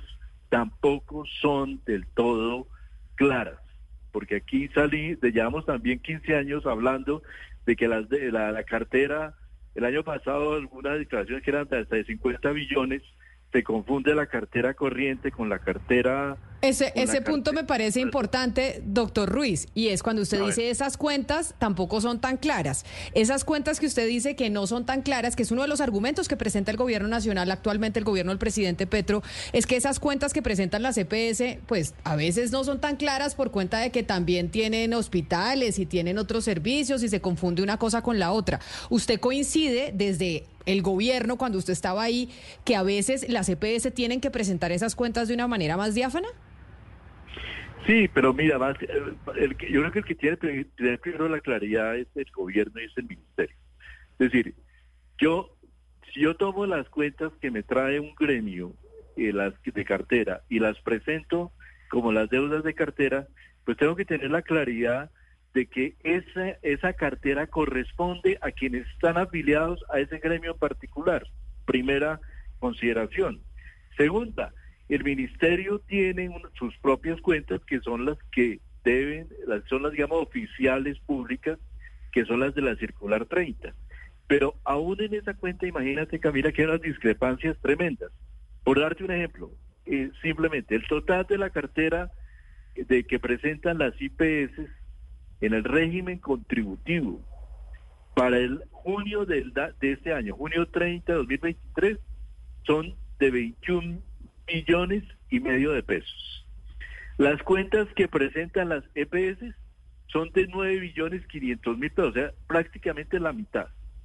Entonces, uno se pregunta qué es lo que sucede acá, por qué hay esas discrepancias tan gigantes entre la cartera que presenta las IPS y la sociedad que la IPS, y hay varios factores. Hay un tema histórico en el sistema de salud colombiano de no descontar las cuentas en los estados financieros, de las IPS en especial, de las IPS también, pero muy especialmente de las IPS. ¿Por qué razones? Imagínate que un gerente de una entidad pública no tiene prácticamente ningún incentivo, así le paguen los, recursos para eh, para pagar el salda, para bajar esas cuentas, esas, eh, para eh, castigar esas carteras porque simplemente cualquier castigo de cartera le abre Sí. inmediatamente un proceso en la Contraloría General Do- de la Ruiz. Nación. Eso por un lado. Por otro lado, te doy el ejemplo de punto final. Nosotros en punto final, que es un ejemplo muy interesante, muy bonito. El presidente Duque se comprometió a hacer acuerdo de punto final. Vamos a pagar las deudas viejas de mayores de 360 días del no pos. Abrimos la ventana para que nos trajeran las cuentas. Nos llegaron cuentas. Primero hablaban de que las cuentas eran 25 billones de pesos. Nos trajeron la cuenta y solo nos trajeron 16 billones. Ahí bajó de 25 a 16, 9 billones de pesos.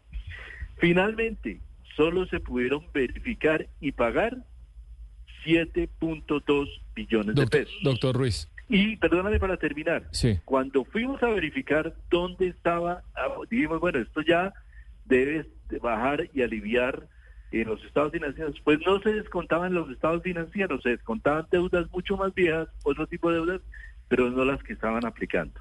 De manera que aquí hay un problema muy complejo de contabilidad de cuentas que es necesario dilucidar y revelar y, no estar utilizándola permanentemente para sacar, hacer aseveraciones que son más de tipo político que realmente que técnico. Y, y mirando al futuro, doctor Ruiz, eh, no sé si usted ha oído y leído, se está empezando a explorar una posibilidad que sería como un mundo en el que creo yo quedaría contento un poco el gobierno y contento la CPS, que es que algunas CPS se ha dicho que aceptarían ser solo gestoras de salud que se quiten un poco de encima el rol del aseguramiento. Y por otro lado, doctor Ruiz, el gobierno les asegura una rentabilidad del 8% eh, pues por los servicios prestados. Y un poco uno dice, bueno, pues los privados quedan contentos, se les asegura la ganancia y por otro lado se le allana el camino al gobierno para pasar su reforma de salud. En caso de que eso llegue a pasar, pues me gustaría oír uno, qué opina de ese escenario y dos, pues qué pasaría con el sistema de salud colombiano si existe, si pasa eso, si el rol del aseguramiento privado desaparece en el sistema. Pues mira, el problema de eso es que todo el mundo queda contento. Quedamos contentos por seis meses, máximo un año, ¿sí? Todo el mundo, las EPS tranquilas, se dedican simplemente a, a, a- pagar, a pagar cuentas, a gestionar el riesgo y a pasar las cuentas, hacer la, la- contabilidad de cuentas médicas y simplemente descuento mi 8% por un negocio muy sencillo, muy simple, muy bonito y muy, muy tranquilo. Eh, las IPS, se- a mi manera de ver, muy, muy, muy, con mucha, con un, análisis muy ligero, dicen a mí que me mande la plata directo por flujo de fondos, pero ¿quién es el que termina pagando eso? El paciente. ¿Sí? Porque al paciente le da, le dan lo que simplemente haya. Le van a dar simplemente lo que haya. No va a haber una garantía expresa como la hay hoy en día de que usted tiene eh, la total, de, de que la EPS, un agente sujeto pasivo, tiene la obligación de responder por usted. La EPS, usted le va a decir a la EPS, ¿por qué no me dieron tal atención? La EPS va a decir, no, simplemente yo ya no soy asegurador, yo simplemente pago y tramito lo que ustedes lo iban a tramitar. Y lo más grave es que ese sistema va a terminar colapsando porque no hay plata para pagar todo eso. Al final, al final, si no hay un sistema eficiente como el que se tiene ahora, donde los recursos se utilizan de manera eficiente y el mismo que gestiona el riesgo gestiona lo financiero, lo que sucede es que los recursos van a ir por un lado y cuando no haya plata para manejar los tratamientos, simplemente se acabó la plata y usted tiene que esperar hasta que le llegue la atención del servicio de salud. ¿A quién va a tutelar? ¿A la EPS? La EPS ya no tiene la obligación. ¿A quién va a tutelar? ¿Al, Ministerio de Salud? El Ministerio de Salud dice, no, tranquilamente, yo no soy la entidad que, que se encarga de prestar el servicio. La ADRES dice, yo solo voy a ser financiero. Entonces, a los centros de atención primaria voy a tutelar. Son entidades que probablemente tengan unas personalidades jurídicas o no la tengan, o sean muy débiles. De manera que ahí lo que va a haber finalmente es un deterioro de la atención en salud en un esquema de eso donde en principio todos quedan contentos y al final termina pagando el paciente. Doctor Ruiz, pero entonces en ese orden de ideas donde usted dice este arreglo que parece al que se está llegando de lo que hemos podido averiguar con las diferentes entrevistas, en donde pues ya las EPS dijeron sí, estamos dispuestas a ser gestoras en salud, no debería darse porque los afectados vamos a ser nosotros. ¿Usted considera desde su experiencia que el sistema debería dejarse con como está, haciéndole unos ajustes para mejorar la atención? Usted es de los que, de los que cree que las EPS no deberían acabarse y deberían seguir siendo aseguradas. Yo lo que yo, yo soy de los que piensan que se debe preservar el aseguramiento. Yo no, no necesariamente tienen que ser EPS, sino que este debe seguir manteniéndose como un esquema de aseguramiento, donde quien maneja el riesgo y la enfermedad de las personas tenga también el manejo financiero de lo que detrás de esa persona está. Porque si no es eso, terminamos en un sistema profundamente inequitativo, donde aquellos que tenemos la posibilidad de pagar una, una medicina prepaga o un aseguramiento privado, vamos a terminar corriendo a pagar unas primas bastante altas porque van a crecer en su monto y la gente menos pudiente, la que tiene y la que ha tenido el mayor acceso, va a terminar pagando de su bolsillo la atención y los servicios de salud o no teniendo la atención porque los recursos cuando no alcancen simplemente se acabaron. Yo puedo poner el ejemplo de México. México decidió, el manejo es público, el día decidió, el año pasado el presidente recortar el 40% del gasto en salud, pasarlo a otro rubro y la plata quedó ahí y toda la gente sufriendo inmediatamente por los procesos de atención y servicio de salud. Yo nunca he tenido ninguna relación económica de ningún tipo con ninguna EPS.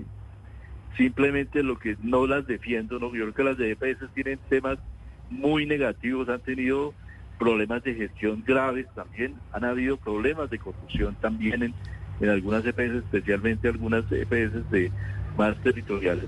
Pero hay muy buenas EPS, en primer lugar, pero yo sí creo que lo que hay que preservar por encima de todo es un modelo de seguridad social y un modelo de aseguramiento que en esta reforma lo veo completamente diluido.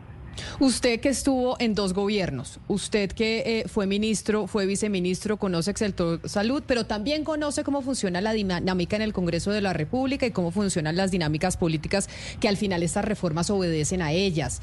¿Usted cree, doctor Ruiz, que esta reforma se va a terminar aprobando, sí o no? Por cuenta de lo que hemos visto y de lo que hemos escuchado de las EPS que ya están dispuestas a ser gestoras de salud, que ya se está llegando pues a una especie de acuerdo, o por lo menos eso es lo que parece. ¿Usted cree que el sistema de salud en Colombia finalmente se va a transformar y esta reforma va a pasar con algunas cosas distintas a lo que planteó el gobierno nacional, pero finalmente tendremos una reforma al sistema?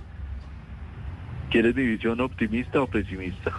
Pues quisiera las dos. Entonces, si quiere, deme primero la pesimista y después la optimista. Yo creo que la, la, pesimista, que yo creo que es la más probable, es que esto termine aprobándose, termine pasando en el Congreso de la República por un tema puramente de transaccionalidades políticas y de negociaciones políticas, con muy poco consideración técnica y que al final eh, termine, termine, terminemos en una situación muy complicada, eh, porque el tema que a la altura que ya estamos, es, es una transición de este sistema a otro sistema va a ser terriblemente compleja y yo creo que allí es donde los colombianos, especialmente, eh, y ahí viene mi parte optimista, yo todavía soy optimista de que la opinión pública dé una demostración, haga, demuestre a sus congresistas que si ellos son perjudicados por las decisiones y el voto que hagan en el Congreso de la República, se lo cobren en el año 2026, como lo planteó el, el, ministro, el exministro Echeverri. Yo creo que el Congreso de la República y los congresistas están jugando mucho de su futuro político en esta reforma a la salud. Esta es la reforma más importante, de, social más importante de un país, es la más importante de Colombia, es la única reforma que, que donde hay una cobertura del 100% prácticamente de toda la población. Es la única reforma que, le, que tiene un efecto inmediato en la reducción de la pobreza por la reducción que hace del gasto de bolsillo. En Colombia el gasto de bolsillo es el 14%. De 100 pesos que pagamos en salud, solamente pagamos 14 pesos de nuestro bolsillo. Si usted va a todos los países de Latinoamérica, están entre el 32 y el 45 hasta el 50% de gasto de bolsillo. O sea, de los procedimientos, una persona con un cáncer termina pagando la mitad de su quimioterapia, de su radioterapia, de su propio bolsillo o bolsillo de las familias. Este sistema de salud, Camila, tuvo la capacidad de atender el COVID, atender casi 100 mil personas en unidades de cuidado intensivo y esas personas pagaron cero pesos. Si usted va a cualquier otro país durante el COVID encuentra todo lo que tuvieron que pagar las familias y hipotecar o muchas veces ni siquiera acceder a una unidad de cuidado intensivo porque no había forma de pagarlas. Entonces yo creo que ahí es donde es con estos que están jugando los señores congresistas y es donde yo creo que tienen que ponerse realmente la mano en el corazón y tener una claridad muy grande de con qué están jugando en esta reforma social, en esta reforma de salud y cuáles son los efectos regresivos que puede generar esta reforma. Pues precisamente por esa visión optimista que tiene usted, doctor Ruiz, es que nos parecía importante hablar con usted, porque pues la ciudadanía es la que tiene que saber lo que está en juego, lo que se va a cambiar, lo que va a permanecer. Y por eso su voz era muy importante para nosotros en estos micrófonos y hacerle seguimiento a lo que está pasando con la reforma que nos parece pertinente los ciudadanos estén enterados. Exministro Fernando Ruiz, mil gracias por habernos acompañado hoy aquí en los micrófonos de Blue Radio. Bueno, Camila, muchas gracias. Un saludo a todos. Eh, un saludo.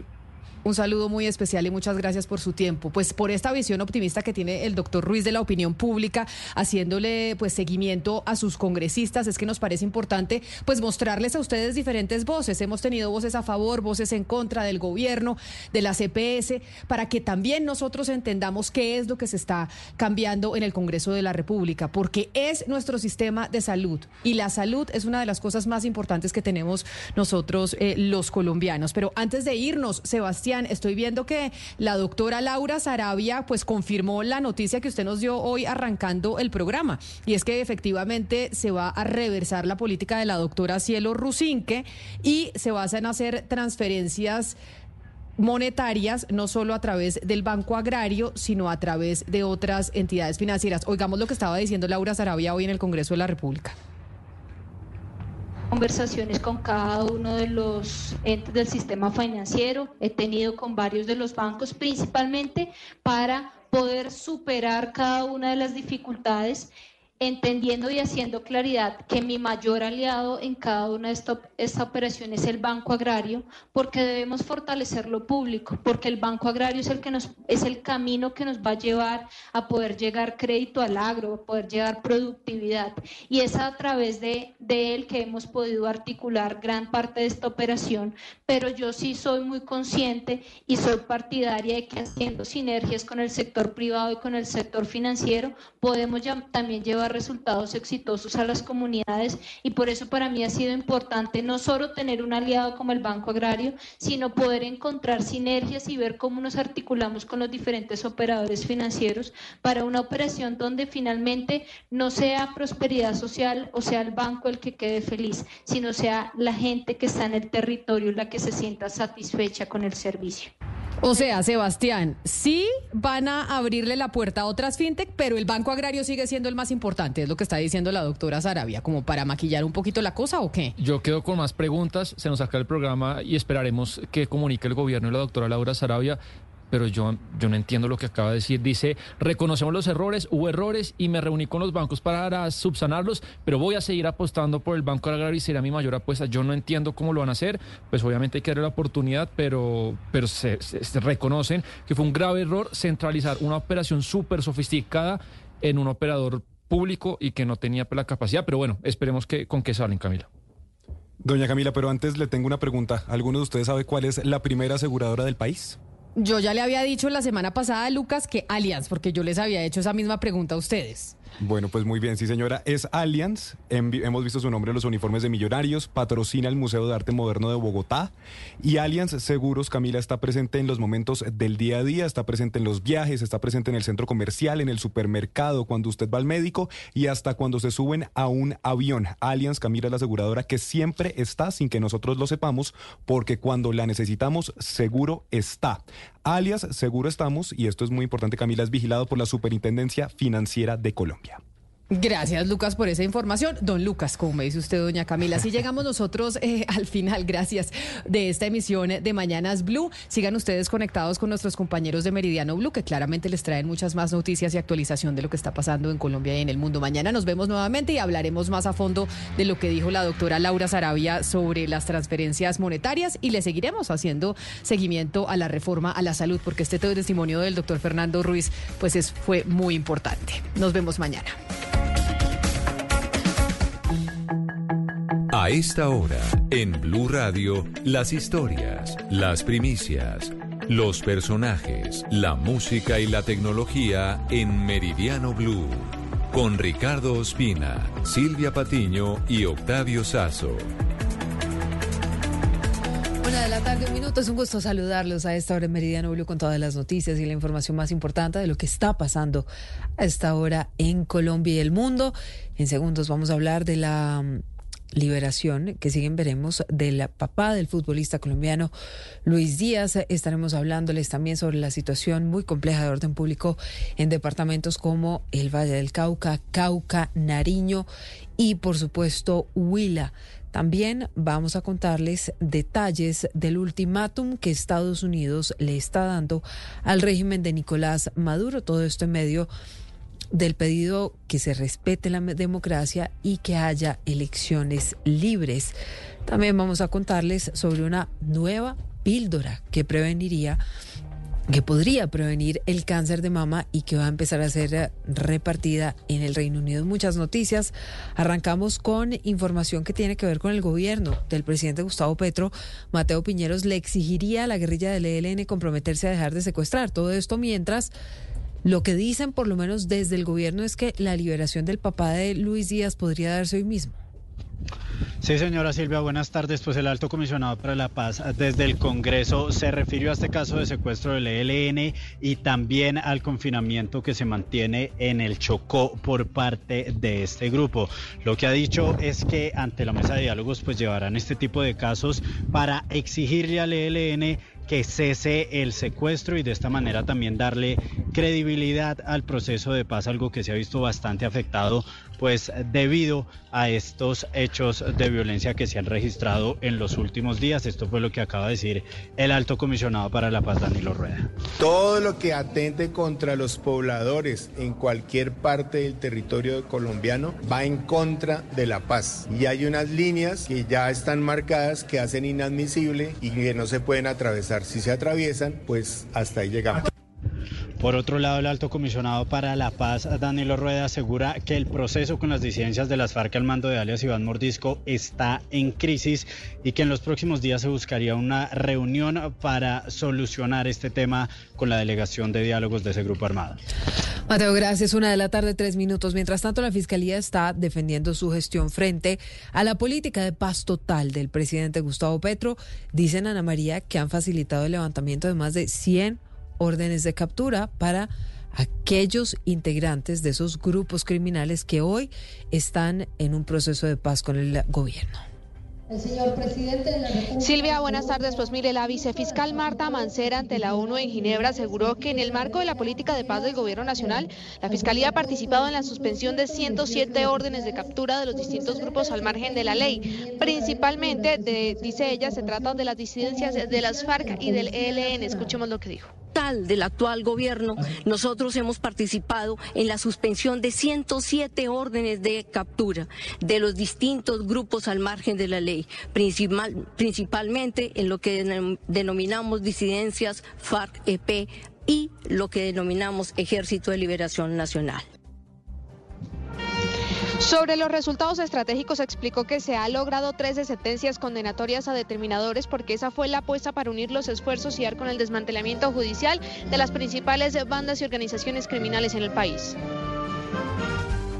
Hay más noticias a la una de la tarde, cuatro minutos. Santiago Rincón finalmente llegó la embajadora de Colombia en Israel, que fue llamada hace algunos días por el presidente Gustavo Petro en medio de esas tensiones sobre la posición de Colombia frente a la guerra en Medio Oriente.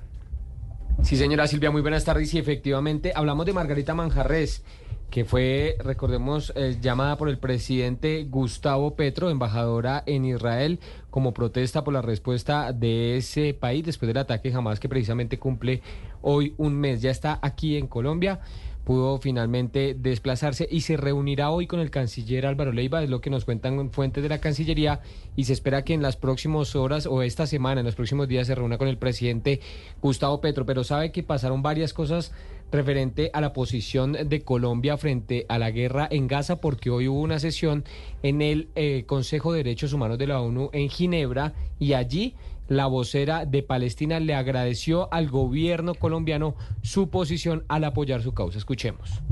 Estamos agradecidos de todo corazón por su postura inquebrantable que respalda la causa justa de Palestina, sobre todo porque hace poco condenaron los ataques genocidas de Israel en Gaza. Eso muestra el compromiso de Colombia hacia el derecho internacional, en particular garantizar el respeto del DIH y hacer cumplir la responsabilidad de los estados por actos delictivos.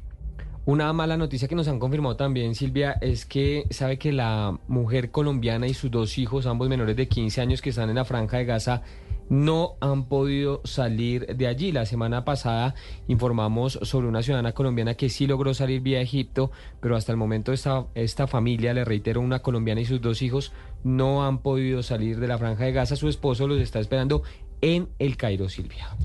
Santiago, gracias. Una de la tarde, seis minutos. Ya en segundos vamos con Silvia Carrasco, que tiene la crónica un mes después de que arrancara la guerra allí en Medio Oriente, que ha dejado más de 10.000 personas muertas del lado palestino. Cambiamos de tema. Felipe García, en Bogotá las autoridades están tirando la pelota sobre quién es el responsable de brindar seguridad en los cerros orientales. Todo esto tras los hechos que se registraron ayer en los que varias personas fueron asaltadas, golpeadas o incluso una de ellas secuestrada por delincuentes allí en esa zona. Según la Corporación Autónoma Regional, la CAR, el sendero Las Mollas, donde atracaron y golpearon a Juan Pablo Raba, sí está autorizado para el tránsito de personas. Desde el acueducto, quien es el encargado de establecer horarios y demás para este tipo de zonas en Bogotá, señalaron que al tratarse de un predio privado, es decir, de un particular, no procede el acompañamiento de la policía y demás autoridades. El mayor Jimmy Cortés, comandante de Carabineros y Protección Ambiental de la Policía de Bogotá. El sitio donde ocurre la novedad del día de ayer no es uno de estos senderos que está habilitado, simplemente es una zona boscosa eh, a la parte de atrás de estos conjuntos residenciales. Por ello no están controlados ni por las autoridades político-administrativas ni por la policía de carabineros. Para ponerle un ejemplo, es como si usted tuviera una finca. Usted ingresa a quien desea su finca a hacer los recorridos y por ende tiene que tener su seguridad, algo que no existe en esos cerros. Escuchemos a Juan Pablo Raba, víctima de la delincuencia. Me quitaron el teléfono, el reloj, mis alianzas de matrimonio. Estamos bien, afortunadamente. Ya la policía publicó un cartel con los dos retratos hablados de los delincuentes y ofrece hasta 20 millones de pesos de recompensa por información que lleve a su identificación y posterior captura. Mucha atención, tres personas fueron asesinadas y abandonadas en un paraje en la vía que del Peñol conduce al municipio del Tambo. Esto es en Nariño, Winston Viracacha. Sin identificar permanecen los cuerpos de tres hombres que fueron hallados, maniatados y con signos de tortura en la vía que de El Tambo conduce al Peñor en el occidente de Nariño. Coronel Wilson Sisa, comandante de la policía en el departamento de Nariño. En zona rural, mediante una comunicación que hace la comunidad, la policía, esta despliega sus capacidades. Llegamos al sitio donde nos dieron la información donde efectivamente se encuentran dos cuerpos, los cuales se encuentran eh, amarrados de Hay un vehículo incinerado. Durante la verificación en el primer anillo que corresponde encontramos otra persona en un abismo. Se están haciendo las coordinaciones con el personal de bombero del municipio entre el Tambo y el Peñón para lograr la extracción de este último cuerpo. Los tres cuerpos serán trasladados a medicina legal de la ciudad de Paso para lograr su identidad. La policía está reforzando la seguridad en el sector de Tasajera, esto es en la vía entre Barranquilla y Santa Marta. Todo esto para prevenir nuevos saqueos como los que ocurrieron hace algunos días allí en esa zona de la costa caribe Vanessa. Una de la tarde, nueve minutos. Ya en segundos vamos a Barranquilla. Mientras tanto, hay alerta en siete municipios de Santander por las intensas lluvias de las últimas horas. Javier, ¿qué está pasando? Hola Silvia, buenas tardes. Pues las lluvias no dan tregua en esta región del país. Hay afectaciones, como usted lo dijo, en siete municipios. La situación más grave se presenta en el corregimiento de Berlín sobre la vía Cúcuta, se desbordó una quebrada, y en el municipio de Mogotes, donde otra quebrada afectó a dos puentes rurales. También se han registrado, Silvia, desde hace seis horas en